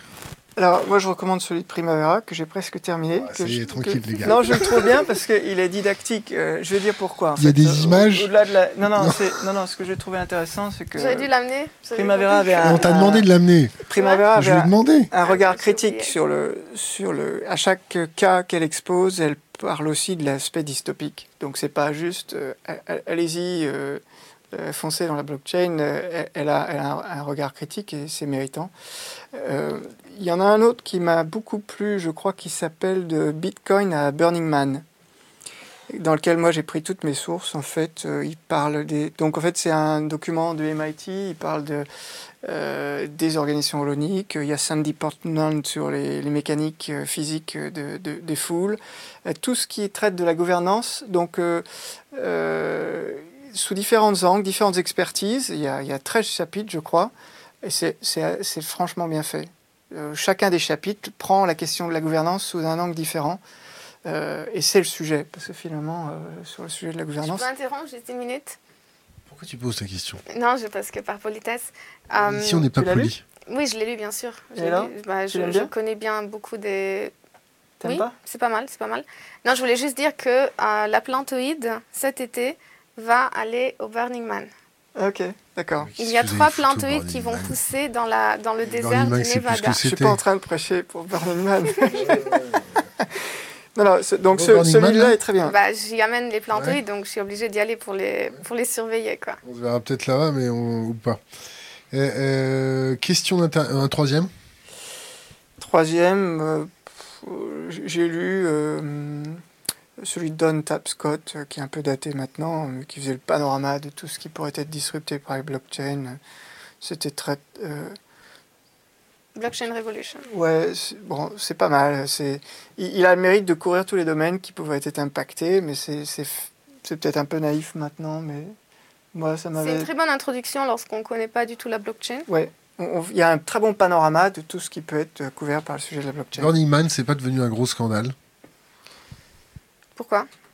Je sais pas, on voit des zozos faire un peu n'importe quoi. Est-ce que l'essence même du Burning Man n'est pas, est pas, est pas Oui, je euh, crois que l'esprit de a disparu, A mais c'est un peu disparu, comme. TED. Ça quand, évolue, euh, quoi. Quand euh, TED est passé en format vidéo, la nature du TED a, a changé. Burning Man, est- c'est c'est médiatisé. Je pense que la médiatisation a amené des personnes qui n'y venaient pas, euh, qui, qui ne sont pas. C'est c'est exactement ce que j'évoquais tout à l'heure, c'est qu'on peut avoir des, des fonctionnements très équilibrés euh, dans des communautés jusqu'à certaines tailles, puis quand on change d'échelle, ben, on a des individus qui viennent avec des motivations différentes et euh, c'est euh, la même chose. Donc là, les gens payent pour avoir pour avoir du service. et C'était pas l'esprit de la le- l'autosuffisance que et de laisser de ne pas laisser de traces. Enfin, la, la- la nature a changé. Et Notamment quelques de- CEO de la vallée qui sont venus se faire servir et faire, venaient en hélicoptère. Ouais, pour une fois, je, je vais la sortir. Euh, donc euh, viennent en hélicoptère, font leur truc et, et, euh, ça devient un lieu pour être vu plutôt qu'un lieu pour, et pour, euh, tas. vivre l'expérience de je, je, vis dans une communauté autosuffisante je, et je ne laisse pas de traces après cette communauté éphémère. Bon, c'est, je, je- c'est- ça, ça s'est dénaturé, mais C'est bien, t'es un vrai. Primavera. Non, je vais juste dire qu'en fait, il y a le- ils ont réussi à Tu vas venir en hélicoptère cette année? Euh, non, pas cette année. Peut-être après. Mais euh, cette année, je viens avec un gros camion. Et euh, non, ce que je voulais dire, c'est qu'en fait, le, je pense là, ce qui s'est passé, c'est qu'ils ont réussi à coopter un des critères les plus fondamentaux de Burning Man, qui est on ne peut pas avoir d'échanges monétaires. Et en fin de compte, on n'a plus les échanges, on n'a toujours pas les échanges monétaires à Burning Man, mais ce qui se passe, c'est que les gens ils préachètent des services et donc ils vont acheter leur camp qui, en fin de compte, ben, on va payer 20 000 euros pour avoir euh, un camp de 5 étoiles. Et donc évidemment, une fois que je suis à Burning Man, je respecte les règles où effectivement je ne je vais pas, je vais pas échanger d'argent, mais parce que je l'ai acheté avant. Et donc en fait, ils ont trouvé un mécanisme de, contourner ce critère et tout d'un coup, ça a modifié complètement la population puisque tout d'un coup, il y, a, bah, il y a les personnes qui effectivement ne seraient jamais allées s'ils devaient amener leur propre tente et, et faire un peu le grassroute. Et tout d'un coup, bah, ils, ils peuvent avoir leur air conditionné et leur, euh, leur chef qui leur cuisine, etc. Et donc, évidemment, ils, ils vont là. Et puis, il n'y a, plus le- il y a plus les mêmes valeurs puisque ce n'est pas les... c'est Tu pas vas les... prendre de la drogue là-bas? Euh, non. Ok, on arrive à la fin de notre interview.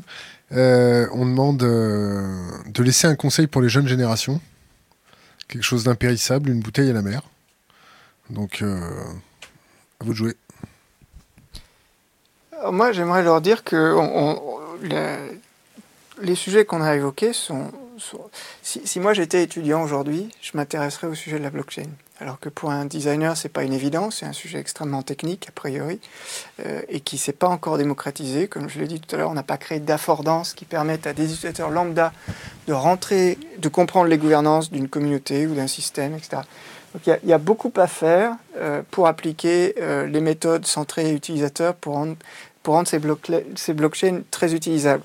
Et je pense que le conseil que j'aurais aux nouvelles générations, c'est intéressez-vous à étudier euh, tout, ce qui existe sur les dynamiques de groupe, euh, constitution de groupe, et, euh, parce qu'aujourd'hui, je pense que pas, ça dépasse la question technique en fait. Si on veut concevoir des systèmes avec des, blockchains et des monnaies, en fait, on est dans des, des dynamiques qui sont assez complexes. Finalement, on revient un peu à, ce qu'on a vu euh, avec l'émergence de l'informatique et, euh, la cybernétique. En fait, c'est presque pour moi le vrai début des, des communautés interdisciplinaires dans lesquelles, pour moi, designer, le design thinking est né. Euh, et donc, il y avait des biologistes, des physiciens, euh, euh, des designers. Et, et, ces gens collaboraient. Et je pense que ce sujet de blockchain est quelque chose qui transcende une expertise isolée, en fait. Donc, inviter à être curieux, à collaborer avec d'autres expertises que la sienne pour faire que bah, on n'a pas on essaie de dépasser les, naïvetés de son propre domaine pour faire que les choses soient plus scalables et plus euh, tenables, ça, je trouve que c'est un, bon conseil. Donc intéressez-vous aux dynamiques de groupe, tout ce qui est lisez euh, Bitcoin à Burning Man et, euh, et intéressez-vous à collaborer avec d'autres disciplines pour faire émerger des choses assez fines. Primavera, le mot de la fin? Moi, je pense que je vais, je vais leur dire de, d'être utopiste. Euh, c'est-à-dire de, de, vraiment essayer d'aller explorer en quoi cette technologie n'est pas juste une innovation technologique, mais en quoi est-ce que ça peut engendrer une innovation sociale. Euh, de la même façon, en fin de compte, où au début de l'Internet, il y avait toutes ces, toutes ces promesses et toutes ces, ces visions de, de, créer un nouvel espace décentralisé, des intermédiaires, qui allait promouvoir euh, la liberté et l'autonomie individuelle. Et en fin de compte, ben, on s'est rendu compte que c'est pas vraiment le cas. Pas euh, ça s'est pas vraiment passé comme certains l'auraient espéré. En fin de compte, ben, l'Internet est devenu cet outil de surveillance et de contrôle. Et pour moi, c'est important. Aujourd'hui, il y a une nouvelle euh, vague. De, il y a de nouveau ces narratives en fait qui sont soulevées. Euh, de la même façon qu'on a vu avec Internet, on se rend compte que petit à petit, il y a d'autres personnes qui commencent à adopter la technologie et qui, en fin de compte, ne l'adoptent pas du tout dans la même lignée que ces, que ces idéaux et que ces narratives. Et selon moi, ce qui est important justement pour les nouvelles générations, c'est au contraire de s'emparer de cette technologie, de maintenir cette espèce d'utopie. Évidemment, on n'arrivera pas à, cette société idéale, décentralisée, participative, mais selon moi, il faut absolument, il faut y croire quand même, il faut, il faut se battre pour au moins essayer d'avancer un petit peu dans cette direction. Et ce qui est fondamental, selon moi, c'est justement de ne pas se concentrer uniquement sur la technologie. La technologie, c'est une innovation, et je pense que c'est une innovation importante qui va effectivement euh, comporter des changements potentiels dans la société, mais il faut essayer d'identifier quelle est l'innovation sociale qui peut se, qui peut se plugger, qui peut se placer au-dessus de cette euh, innovation technologique? Parce que si on si n'apporte pas l'innovation sociale, l'innovation technologique ne va pas comporter une modification de l'ordre économique, social ou politique. La technologie en tant que telle, elle, elle, elle a des potentiels, elle a des opportunités, mais c'est vraiment l'innovation sociale qui va permettre de modifier quelque chose. Et donc j'invite toutes les générations euh, présente et future, d'essayer bah, de continuer à, continuer à rêver et, et maintenir ce, cette utopie pour essayer d'explorer euh, de quoi il s'agit, qu'est-ce que c'est que cette euh, innovation sociale et d'essayer de la mettre en pratique. Merci. C'est quoi le bouquin qu'on t'a conseillé? Bah, Tu me le diras après. La psychologie des foules, Gustave ouais, Lebon. Parfait. Rémi, Primavera, merci. Coupé.